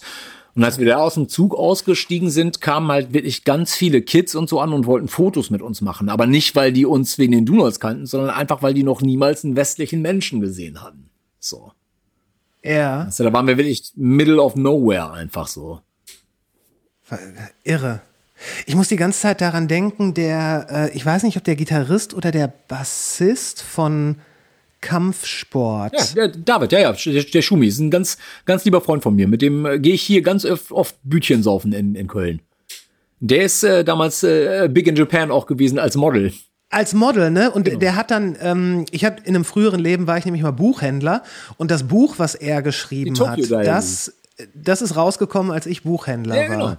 Genau. Und das ist nämlich genau die gleiche Zeit gewesen, als wir äh, quasi dann hier die Komma Chameleon rausgebracht haben, weil Ja. äh, wir dann wirklich auch zusammen, als wir zurück waren aus Japan, dann so, wenn du so willst, Promo zusammen gemacht haben und äh, so zu, für so Japan-Interviews zusammen mit dem Schumi halt dann irgendwie dargestanden haben. Er hat halt sein Buch promotet und von Japan erzählt und von seiner äh, Modelkarriere da, die ja so ganz plötzlich an der Straßenecke einfach gestartet ist. Er ist einfach gefragt, hast nicht Bock, ein paar Fotos zu machen und next thing you know ist, äh, er ist irgendwie so, ich glaube, Deutsche und Gabbana Model gewesen dann. So. Ja gut, ihr musstet morgens aufstehen, um in der äh, besten äh, Radiosendung mal eben einen verkaterten Song zu spielen. Ja, und ich meine, äh, will ich, also, ne, lass uns mal gerade ganz kurz diese dritte Wand durchbrechen, einmal ganz kurz zurücklehnen, durchatmen und sagen, wie krass ist das alles? Wie viel Glück kann man bitte haben? Und weißt du, natürlich hast du in dem Moment Pappmaul und fühlt sich wie Scheiße. Aber ey, wer darf denn sowas erleben? Das ist, das, ich bin so fucking dankbar für diese 28 Jahre bis jetzt schon. Und es wird mit jedem Tag lustiger und geiler und freier und, ach, es ist echt schön, wirklich. Ich habe echt ein ganz gutes Leben. Ja, ey, das hoffe ich doch. Ich habe echt ein ganz gutes Leben. Ja, ähm, ist in einer Zeit, wo viele Leute hart am Jammern sind, auf jeden Fall gut zu hören. Ja. Ja, und natürlich, äh, auch, auch da, auch, auch jetzt, ich könnte mich hinsetzen und könnte halt die ganze Zeit sagen, fuck, seit zwei Jahren keine Show gespielt, fuck, äh, wie geht's denn weiter und so weiter und so fort. Und natürlich nagt zwischendurch mal so, ein, so eine leichte Angst äh, an, an einem, irgendwie am, am, am Schienbein. Oder, oder natürlich hängt dir äh, die Frage am Rockzipfel, ähm, wie, sie, wie wird denn die Welt sein, wenn aus der Pandemie eine Endemie wird und wie groß können dann Shows sein und so weiter und so fort. Also der ganze, ne, welche Clubs gibt's dann noch und so. Ähm, aber auf der anderen Seite haben wir auch da wieder Glück gehabt mit den Donuts, ähm, weil wir original im Ende Dezember, bevor diese Pandemie im Januar losgegangen ist, gesagt haben, okay, das waren 25 Jahre Donuts. Wir sehen uns wieder, wenn wir uns wiedersehen. Wir machen jetzt erstmal ein Jahr Familienpause. Wir sind mal ein Jahr einfach off. Wir haben keine Ja. Es gibt keine Idee, wann ein neues Album kommt und so. Wir kommen zurück. Wir lösen uns nicht auf, aber wir kommen wieder, wenn wir wiederkommen. Ja, und die Idee war eigentlich, dass die Leute uns mal wieder vermissen lernen, weil wir wirklich die ganze Zeit am Klinkeputzen waren und bei, an jeder Gießkanne gespielt haben. Und wir hatten gedacht, vielleicht ist das gar nicht schlecht, auch mal weg zu sein. Und dann waren auf einmal alle weg. Und seitdem sind alle weg. Okay, also ihr habt letztes Jahr auch gar nicht gespielt. Wir haben eine Show gemacht, äh, Show in Anführungsstrichen. Wir haben ja ein Buch veröffentlicht. Mit Ingo Neumeier Genau. hat ja das Buch geschrieben. Heute Pläne, morgen Konfetti. Ist im Ventilverlag rausgekommen. Ist ein ganz tolles Buch über diese letzten 27 Jahre mit den Donuts, äh, von den Anfängen bis halt jetzt, mit super vielen Fotos, mit Gastkommentaren von ganz vielen anderen Bands und so. Und der ganze Werdegang nachgezeichnet. So mit allen Ups und vielen Downs und so weiter und so fort. Ähm, und wir sind, als diese Pandemie dann losgegangen ist, von unglaublich vielen Veranstaltern netterweise gefragt worden, habt ihr nicht Bock, ein Autokinokonzert zu spielen? Habt ihr nicht Bock, ein Streaming-Konzert zu spielen? Habt ihr nicht Bock, ein Picknickdeckenkonzert zu spielen?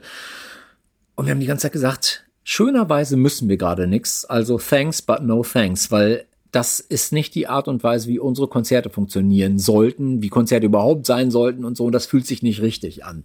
Ähm, dann haben wir aber überlegt, okay, pass auf, wenn wir ein Buch rausbringen, könnten wir zumindest Lesungen machen. Und daraus ist irgendwie so kuddelmuddelig entstanden. Wir sollten eigentlich dann bei Frank Turner, äh, bei seinen Lost Evenings in Berlin, da hat er so ein, sein eigenes Drei-Tage-Festival aufgezogen, wo ich den Moderator gegeben hätte, wo ich dann mit Henry Rollins abgehangen hätte, weil ich den hätte angesagt. Und so. Aber es ist alles, hat nicht stattgefunden. Da hätten wir gelesen eigentlich und bei so einer Panel-Discussion halt mitgemacht. Ist nicht, hat nicht stattgefunden. Dementsprechend haben wir dann gesagt, lass uns doch gucken, ob wir was eigenes auf die Beine gestellt kriegen. Und dann haben wir mit einer Produktionsfirma aus äh, Berlin zusammen eine Art Streaming-Event gemacht im Mai letzten Jahres, wo wir aus dem Buch, äh, der Ingo hat aus dem Buch gelesen, Nils Bokelberg hat, der hat ja das Hörbuch eingesprochen auch, der hat so als Moderator durch äh, die Sendung geführt und haben ja halt eine Mischung aus Talk, Lesung und ein paar äh, Songs live spielen so gemacht.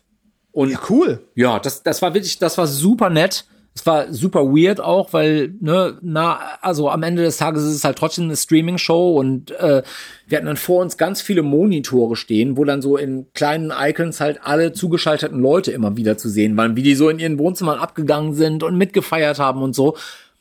Und es war schon weird, war, war auch super cool. Aber so richtig, du hast dann aber trotzdem immer so am Ende des Songs gemerkt, okay, alles klar, jetzt mal ganz kurzer Realitätscheck, das ist trotzdem ganz schön weit weg. Dann war so ein Song vorbei und dann hat's gedauert, gedauert, gedauert, gedauert, gedauert und dann haben die ersten Leute die Arme gehoben oder geklatscht und so. Also ne, diese, Ja. diese Latenz im Grunde genommen, diese Realitätslatenz von Song ist vorbei hin zu Publikum hat verstanden, dass der Song vorbei ist. Ja. Das ist, ist ne, das kommt einem vor wie, wie Stunden. So. Ja, das, das, das ist, glaube ich, weil auf der einen Seite ähm, triggert es bestimmt so diesen, diesen Punkt im Hirn, den man auch als Musiker kennt, dass man sagt, so der Song ist zu Ende und die 100 Leute in der Halle geben Scheiß drauf und sagen einfach, du hörst nur Ja. das auf der einen Seite und äh, auf der anderen, das ist ja, also was, was Konzerte ja sein sollten, ist eine Verdichtung von Energie in Zeit und Raum. So abgefahren sich das anhört. schön- Aber das ist es ja gesagt. eigentlich. Ja, es, äh, es ist wirklich so. Und natürlich gibt's andere Genres und andere Künstlerinnen und Künstler, die anders funktionieren, Singer, Songwriter und so weiter und so fort. Und für die sind, sind solche Picknickdeckenkonzerte wahrscheinlich nicht großartig anders, abgesehen davon, dass das Publikum weiter auseinander ist und so. Aber sind wir ganz ehrlich, eine Band wie die Donuts, eine Band wie die Champ auch, äh, wir leben davon, dass die Leute sich äh, gegenseitig den Ellenbogen ins Gesicht drücken, freundschaftlich, äh, dass man sich anspuckt, äh, weißt du, und, und äh, dass halt diese Grenze zwischen Publikum und Band aufgelöst wird. Das ist ja, das ist ein, ein, für mich auch so die Essenz dessen, was eine Do Nots Live Show ist. So. Egal, ob du Von vor fünf Leuten spielst oder vor 50.000 Leuten spielst, du musst jeden, für jeden Einzelnen spielen. Du spielst in allererster Linie für dich, aber jeder ist da. Jeder. Mhm. Vielleicht war das dann auch gar nicht verkehrt, wenn bei diesem Streaming-Event, wenn es nicht einfach nur ein, ein Konzert war, sondern so ein äh, Multimedia-Event im weitesten Sinne, das, was ja auch noch mal ein bisschen was anderes ist als ein Konzert. Ja. Weil gleichzeitig glaube ich, dass es sehr schwer fallen würde, ähm, ein Konzert mit hochenergetischer Musik zu spielen und dann nach zwei Songs so- zu sagen, so, wir machen jetzt mal Pause und jetzt liest mal jemand ein Kapitel aus dem Buch vor. Das würde ja auch nicht gehen. Ja, es ist super schwierig, ganz ehrlich. Und ich kann es dir auch einfach von Fanperspektive sagen, weil ich ja auch Riesenfan von vielen Bands bin und so. Selbst da habe ich mich nicht dazu hinreißen lassen, irgendwelche von diesen Streaming-Angeboten wahrzunehmen. Also, sei es eine Band wie Quälertag, die ich total verehre, die ich liebe, ich habe es mir nicht angeguckt. NorthX äh, live from Freddy's House, also aus seinem das ist ja so ein Ja, ja. Garten-Stream gemacht, nicht angeschaut. Also weil das ist einfach nicht das Gleiche. Auch die auch die Bad Religion, diese diese ähm, Decades-Shows. Ja. Habe ich mir hinterher mal so ein bisschen bei YouTube reingezogen, so bei einem Bier, aber das ist nicht mein Verständnis davon, wie ich ein Konzert erleben möchte.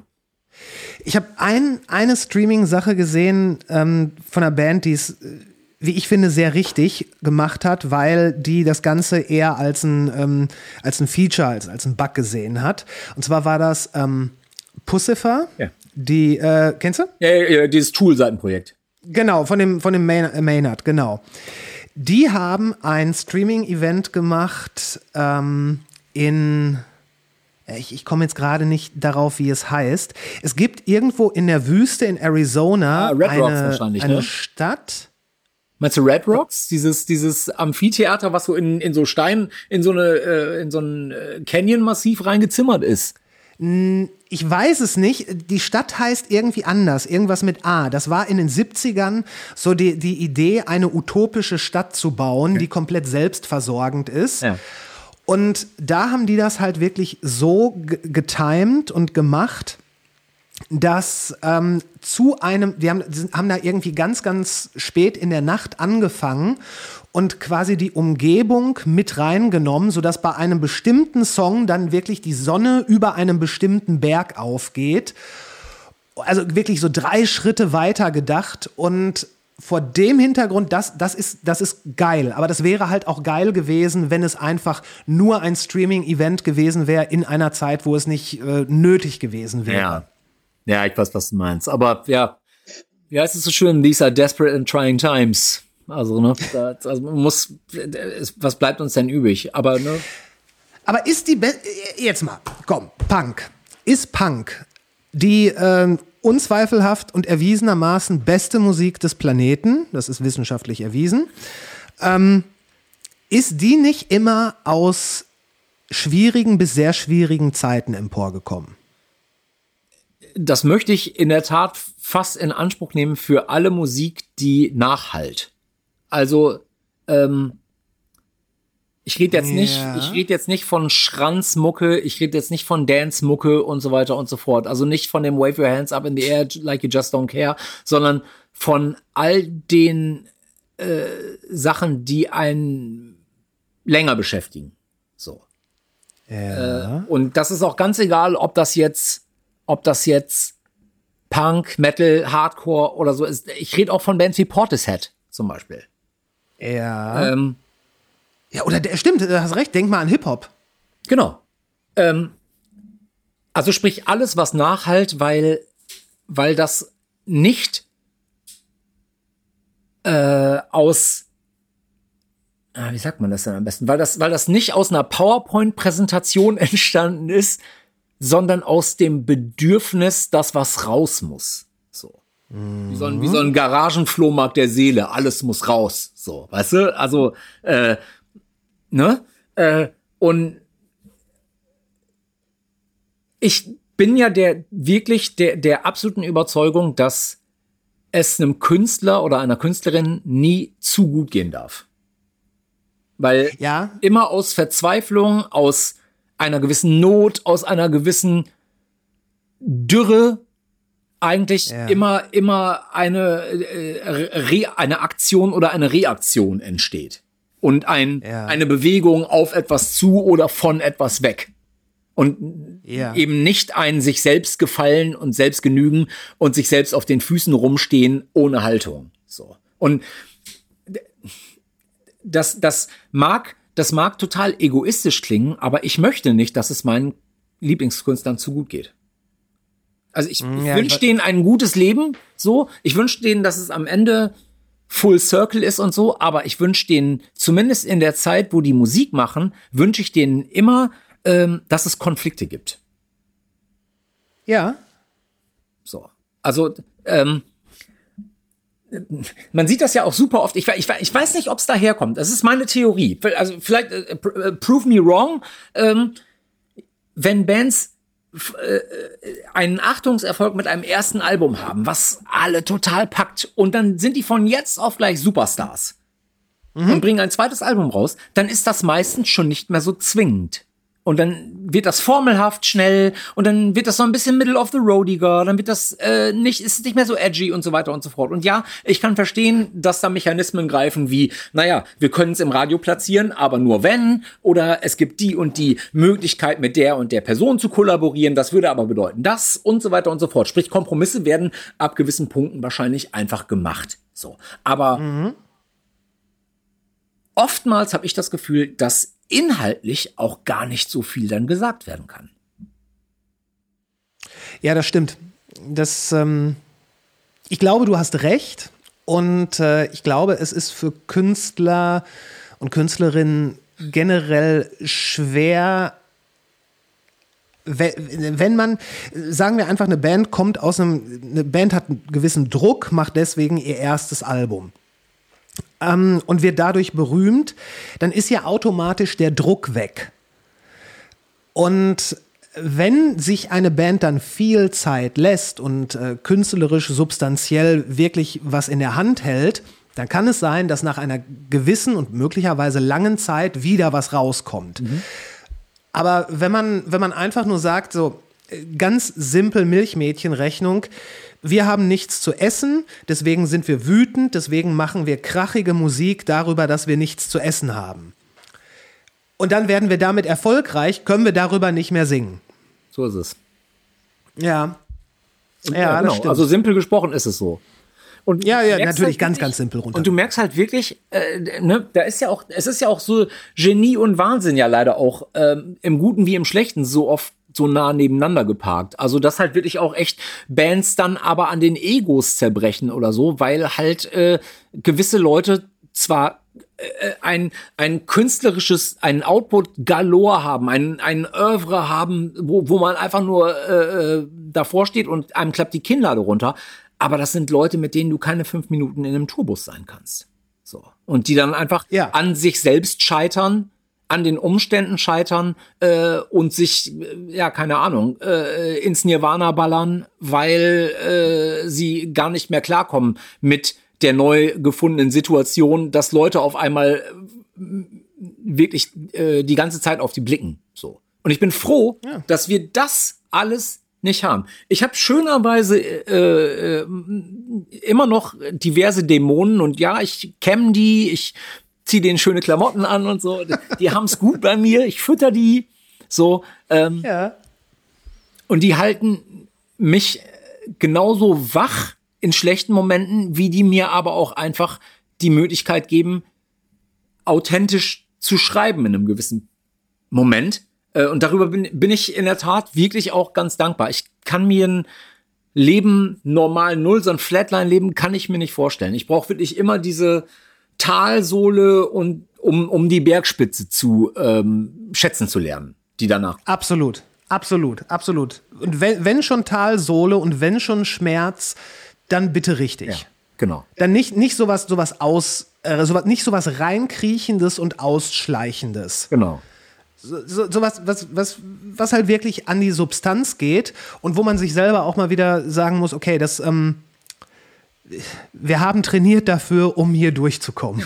Ganz genau. Und das sind doch auch, das sind doch auch die Stories, die du eigentlich gerne magst. Das sind auch der Grund, weswegen, weswegen Hollywood-Filme eigentlich immer so funktionieren, dass äh, kurz vor dem großen Ende der ganz tiefe Absturz kommt. Ist eigentlich immer, dann bricht alles zusammen und aus dieser kompletten Notlage erwächst dann trotzdem noch das große Finale, welches dann larger than life wird und welches einem wirklich dieses Gefühl von wie, wie war das denn damals? Was habe ich denn im Deutschunterricht in der äh, in meinem Abi äh, gelernt? Elios und Phobos. Das darum ging es doch immer äh, in, in in in der Dramentheorie, weißt du? Ja, Also ja. äh, dieses dieses mit mitfühlen, Mitleid haben und Angst haben. Wenn äh, wenn sich in dem äh, ähm, Dunstkreis so alles abspielt, dann da ist eine da ist eine Menge Möglichkeit für Drama. Und aus gutem Ja. Drama kann aber auch gute Comedy werden. Ja, da, das auf jeden Fall, das, das auf jeden Fall. Und wo du die Hollywood-Filme erwähnst, es, also mir hat früher in den Filmen echt immer der Teil am besten gefallen, wenn ähm, die Protagonistin sich sich vorbereitet hat auf, äh, auf, den, auf den letzten finalen Kampf. Das wurde dann hier bei, beim A-Team zum Beispiel wurde das persifliert.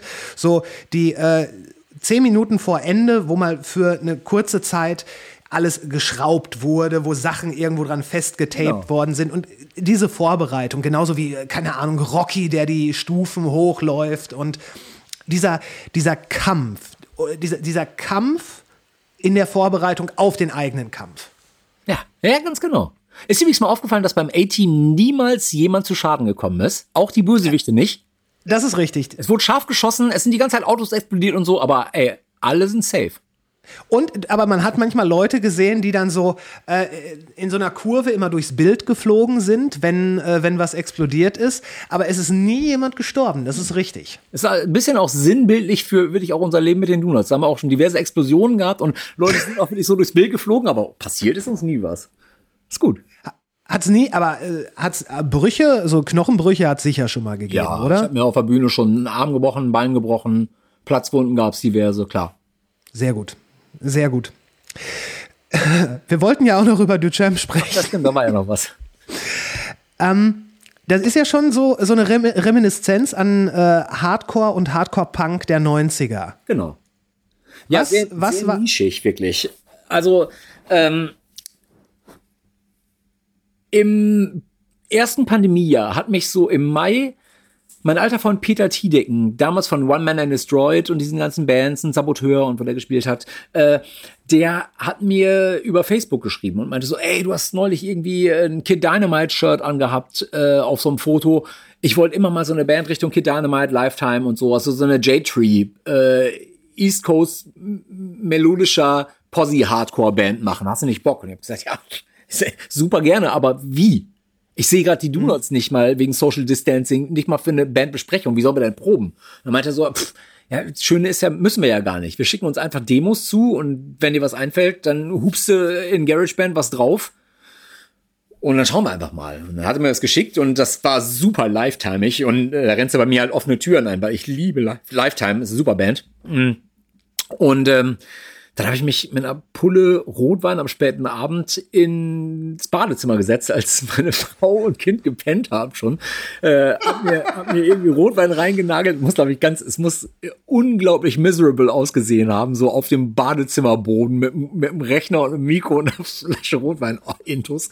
Und habe halt irgendwie diesen Song Old Dogs Don't Die einfach eingesungen, äh, so weil die erste Idee mir gekommen ist und hab's dann zurückgeschickt an, an äh, Peter und dann kam es zurück, ey, ich habe das gerade mit meiner Freundin gehört, das ist genau das. Ich habe noch ein paar mehr Songs, ich schick dir noch mehr.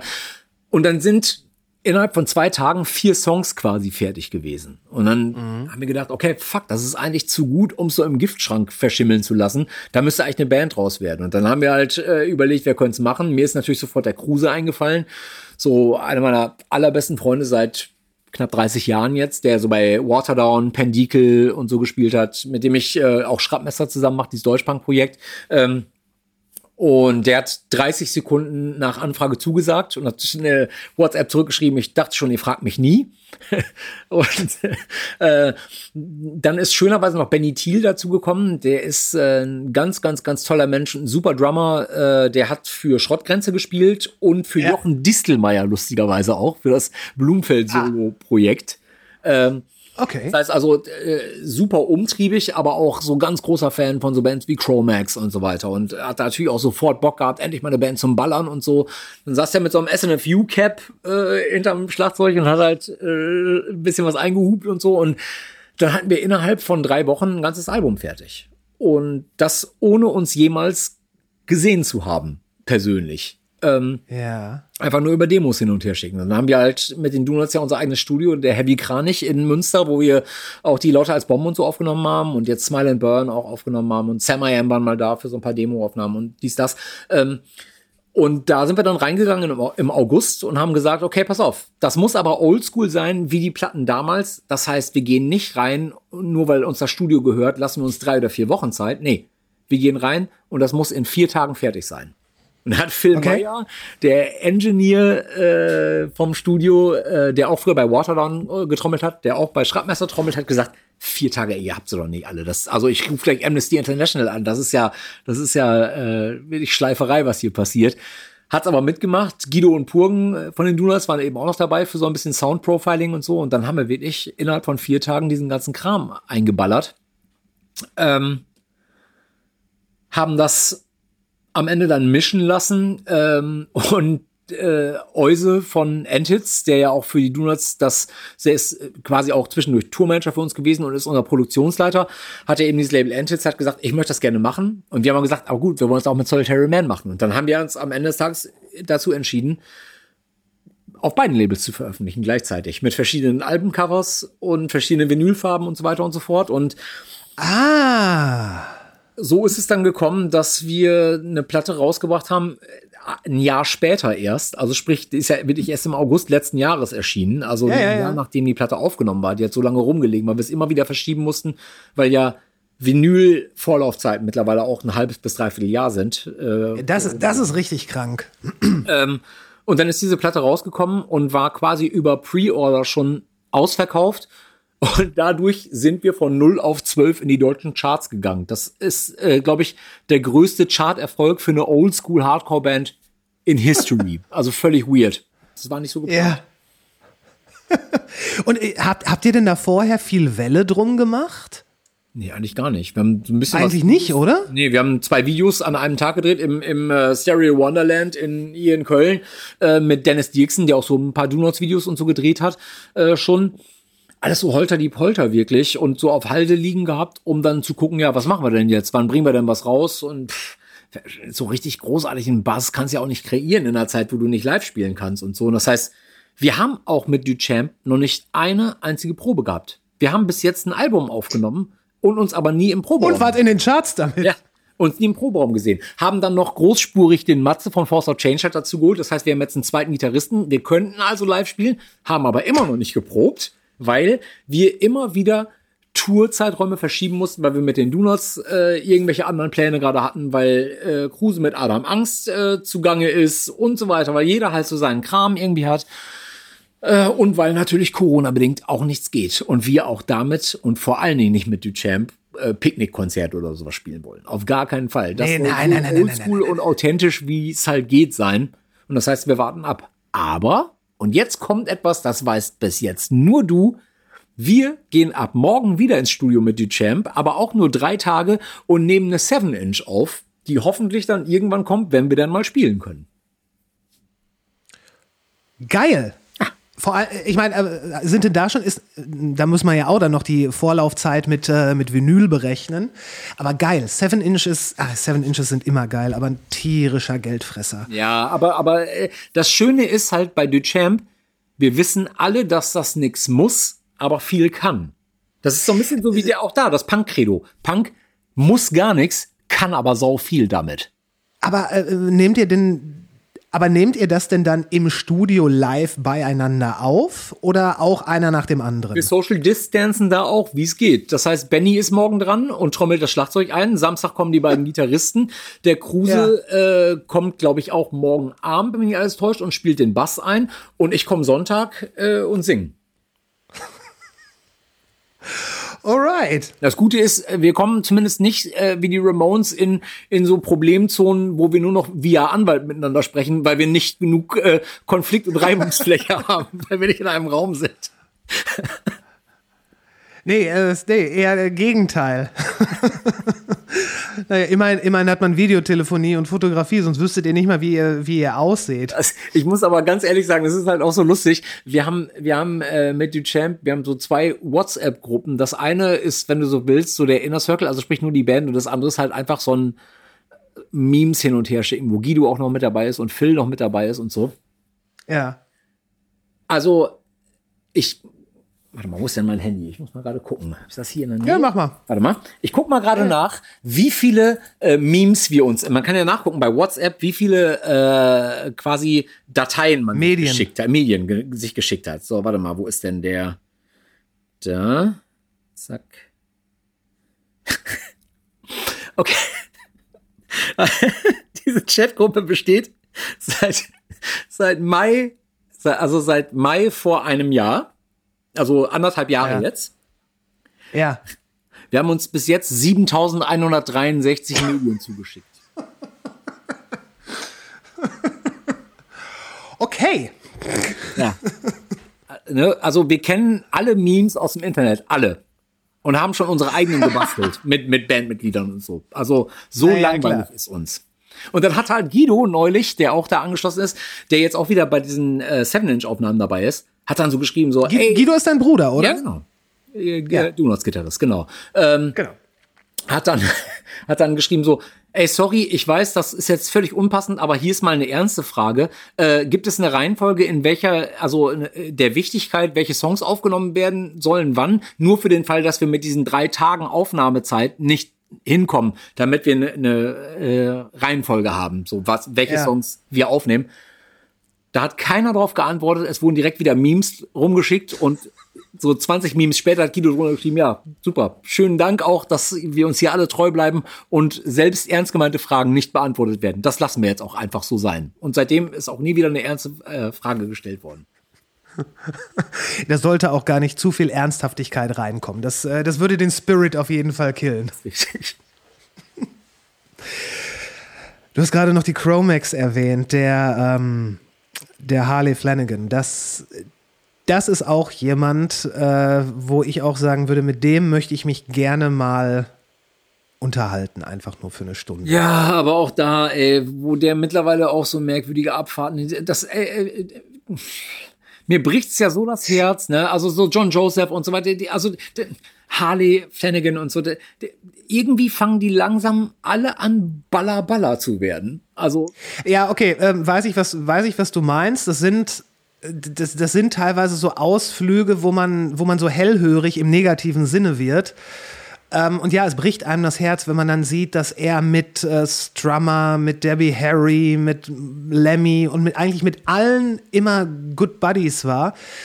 Äh, wobei gerade bei, bei ihm habe ich den Eindruck, dass er auch wirklich ein, ja, eigentlich so ein Assi ist und vielleicht sogar auch schon immer war. So ein aggressiver Anti-Alles-Typ. Ja, aber, aber ist, ist man denn nicht in der Eigenverantwortung für sich selbst und sein Umfeld, dass man aber trotzdem zwischendurch mal reviewt, dass nicht alle Aussagen, die man damals getroffen hat, auch heutzutage so noch getroffen werden können, weil wir in einer wokeren Zeit leben, schönerweise, weil gewisse Sachen auf den Prüfstand gestellt werden, weil ähm, gewisse Sachen, gewisse Ismen, also sagen wir ein gewisser Sexismus oder Machismo, der irgendwie auch dem Hardcore äh, äh, damals unterlegen hat und so, äh, das ist doch, Biohazard. ja, wir sind doch heute einfach in einer Zeit angekommen, in der wir es besser wissen können Ja. und sollten. Ja. So. Ja.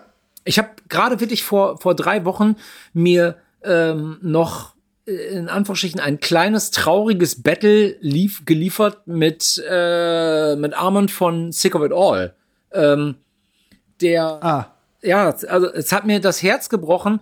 Es ist nicht das erste Mal, der und Craig und so, die sind alle so ein ganz kleines bisschen so im Verschwörungssumpf jetzt abgedriftet. Und ich habe immer gedacht, Sick of It All ist eine der letzten Bands äh, so aus New York, New Jersey, aus dem Umfeld, äh, die irgendwie straighte, gute Typen bleiben. Und dann hat der halt einfach völlig aus dem Zusammenhang ein Video gepostet äh, aus Deutschland von so einer Corona-Demo, äh, wo so eine, wo so äh, die klassischen äh, Schwurbler, Impfgegner und so weiter und so fort, so eine Oma äh, vor den vor so Polizisten gestanden haben und äh, denen gesagt wurde, so, die Versammlung ist aufgelöst, gehen Sie jetzt bitte. Und dann, keine Ahnung, irgendein Typ dann gesagt hat, nee, will ich nicht und so. Und dann ist die Polizei, hat den ja mehr oder weniger ein bisschen härter angepackt und den also aus dem Bild geschoben. Und daraus hat, hat Kollege von Sick of It All halt gemacht.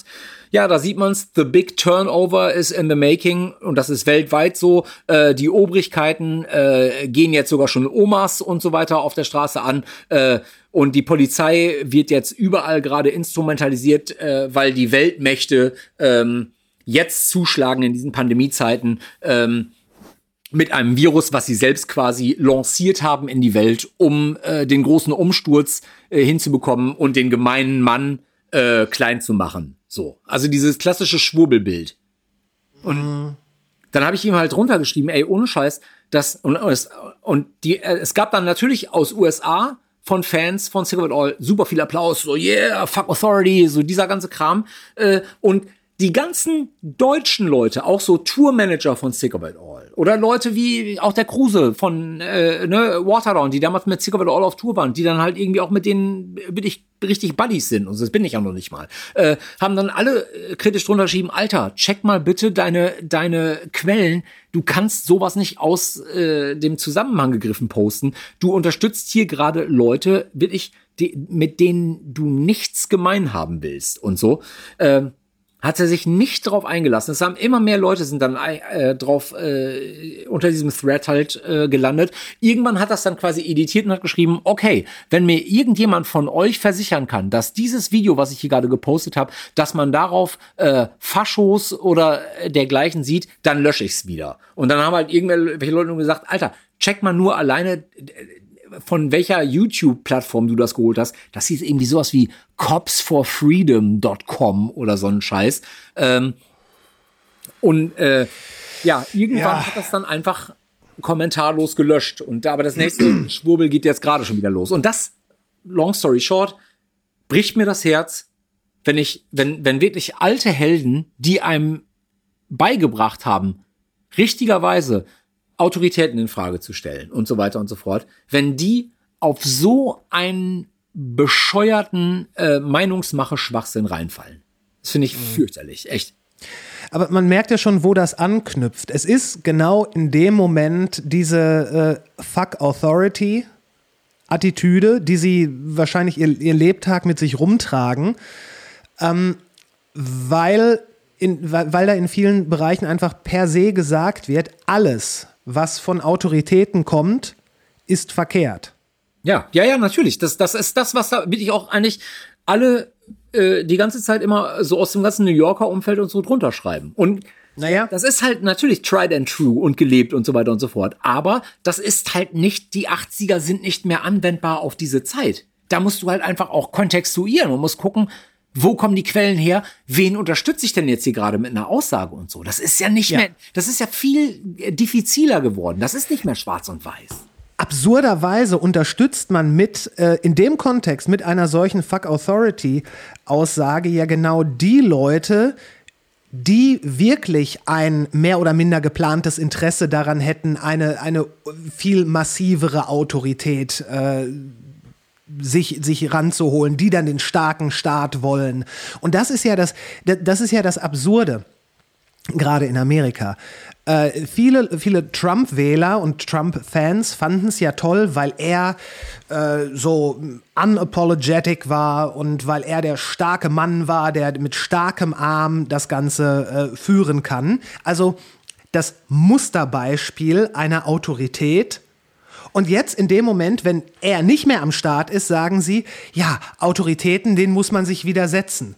Äh, also man, die, es wird sich wirklich eine, eine Ideologie da zurechtgebogen und das können viele auf ihre Art und Weise machen, die einer kritischen Betrachtung nicht eine Sekunde standhält. Nee, natürlich nicht. Aber ne, das, ich, ich habe dann wirklich, um nochmal eben auf It All zurückzukommen, ich habe halt auch drunter Ja, bitte. ey, das bricht mir einfach das Herz, weil ich weiß, dass du es besser wissen müsstest und so und du hast mir den ganzen Kram beigebracht. Und wenn Ja. du dir das mal reinziehst, einfach so, ähm, dass gleicher, gleichermaßen in Punk und Hardcore ähm, eine Romantik in dieser Redundanz liegt, äh, was Musik angeht, dass ein Rad dann nicht neu erfunden werden muss, sondern wirklich der, der ganze alte Scheiß halt ultra geil ist. Aber die Inhalte, die lassen sich halt so nicht mehr stumpf von damals auf jetzt projizieren. Und wir sind jetzt auch in einer Zeit gelandet, wo äh, irgendwelche Faschos ja auch hingehen und sich, keine Ahnung, irgendwelche Songs nehmen von Bands, die minimal, also minimum liberal, wenn nicht sogar äh, äh, dem linken Spektrum zugewiesen werden und deren Songs werden genommen, ein Pennywise-Song wie Revolution oder sowas, einfach nur, weil du dir äh, im Grunde genommen aus, sagen wir, Corona-Schwurbler-Sicht äh, das Fuck Authority auch anders ausdeuten. Ja, ja, genau.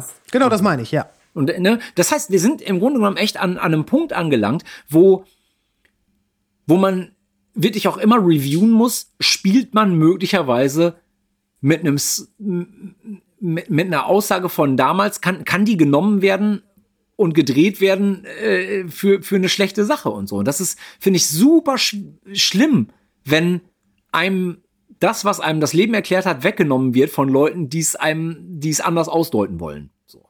Ja, Tut, ja tut mir in der Seele weh. Das, das ist wahrscheinlich das, das äh, gleiche Symptom, was auch ähm, Joe Strummer mal gesagt hat, als, äh, als äh, die Piloten, die irgendwelche Bomben ähm, im Nahen Osten abgeschmissen haben, Rock the Casbah gespielt haben.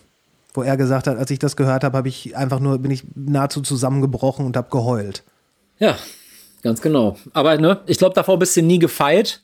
Aber, Nein. aber du bist halt trotzdem, finde ich, in der Verantwortung, irgendwie mit offenen Augen durch die Welt zu gehen und äh, es wird dann ja auch immer ganz schnell, äh, geht's ja dann so um Freiheitsbeschneidung und um Demokratiegedanke und so weiter. Und was darf man sagen, was darf man nicht sagen? Der Unterschied ist aber doch, dass Demokratie und freiheitliches Denken auch eine Verantwortung mit sich zieht. Also sprich, das, was du raushaust, das musst du reviewen. Und da musst du halt auch gucken, äh, wem, wem rede ich denn da äh, möglicherweise in die Karten oder wem spiele ich in die Karten? Und ne, bricht man es runter auf ein äh, ganz polemisches, aber richtiges Statement, man geht nicht mit Nazis spazieren. Das ist das, was jetzt jeden, Ta- jeden Tag passiert. Du gehst nicht, du spazierst nicht mit Nazis, du paktierst nicht mit, mit äh, äh, Brandstiftern äh, aus dem rechten Spektrum. Das machst du nicht. Ende. Richtig.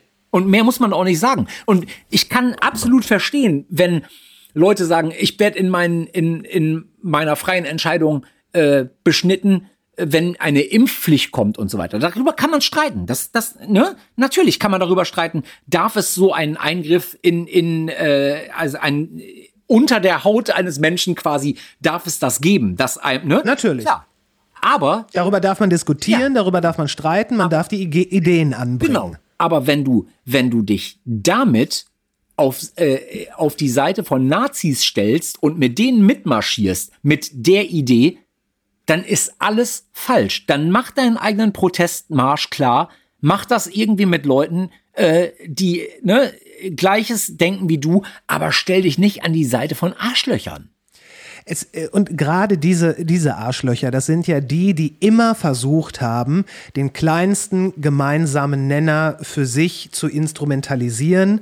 Ähm, sie hatten, es gab da nie irgendwie eine Stringenz, das sah man in den äh, Tweets von Alice, äh, Alice Weidel am Anfang der Pandemie, wo es erst hieß, äh, es ist unverantwortlich, dass, dass hier noch so viele Leute auf der Straße sind. Die Regierung muss das jetzt beenden. Drei Monate später hieß es, es ist unverantwortlich, dass alle Geschäfte zu sind. Die Regierung muss das jetzt beenden.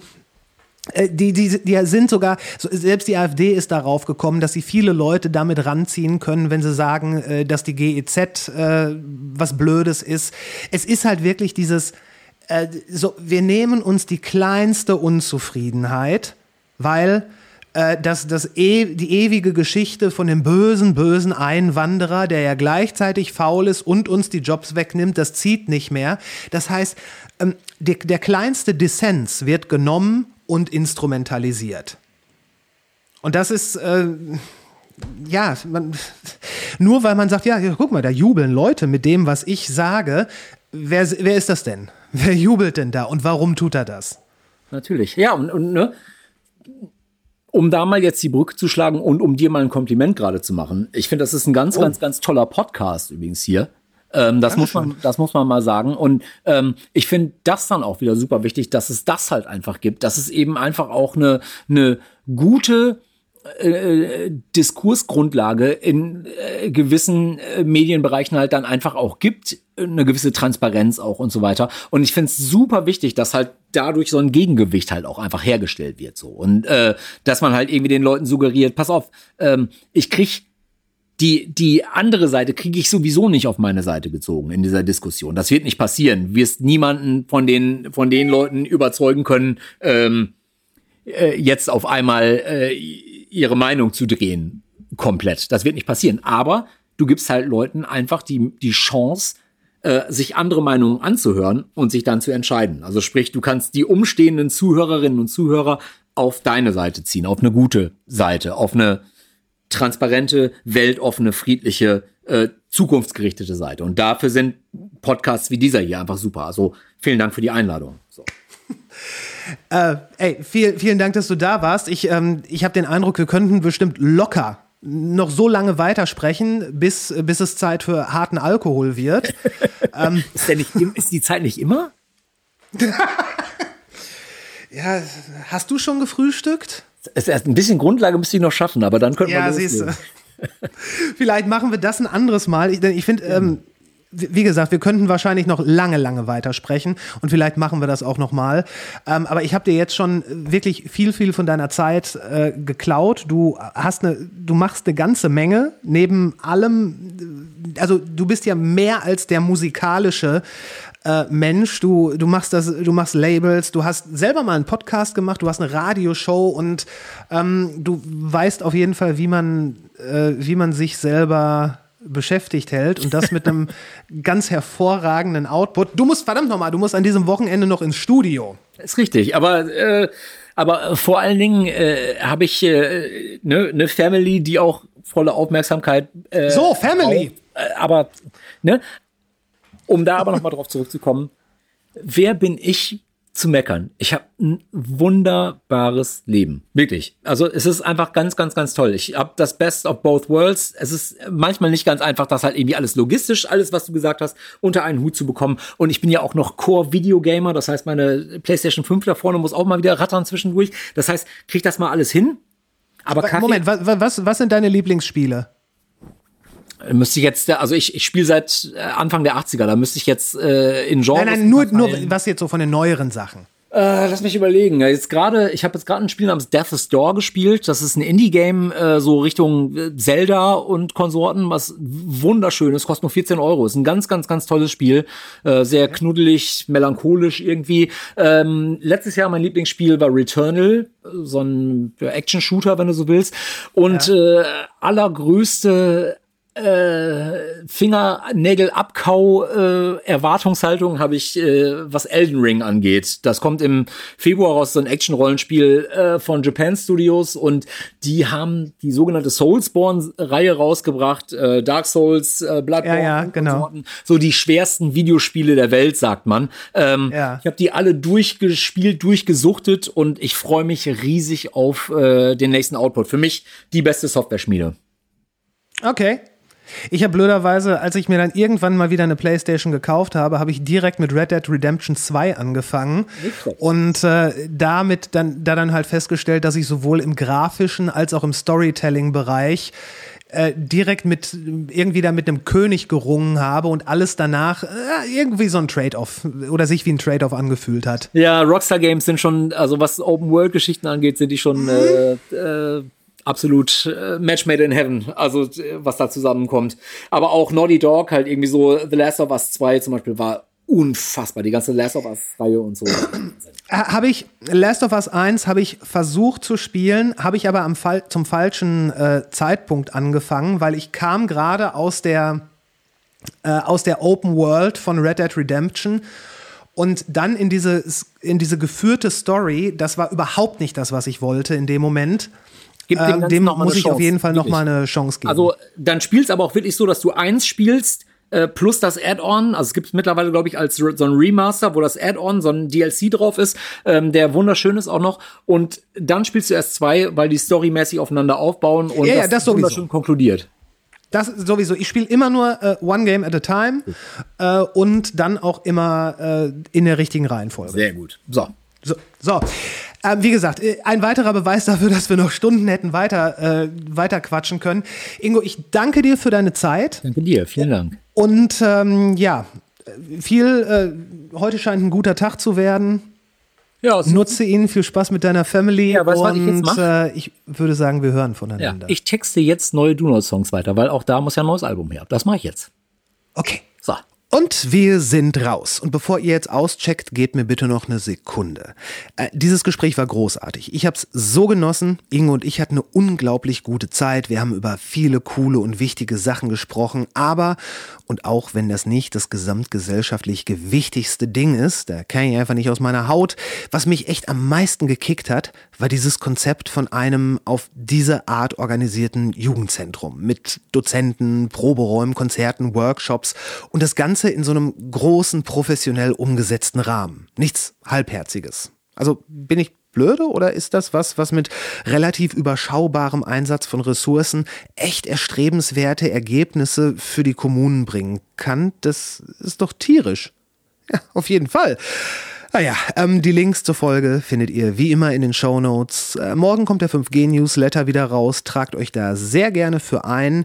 Ihr könnt uns in den Socials folgen und oder uns auf Steady unterstützen. Ich freue mich über eure Mails und DMs. Wir hören uns nächsten Montag wieder mit der 100. Folge. Ihr bleibt gesund und was immer ihr tut, macht's gut. Bis später.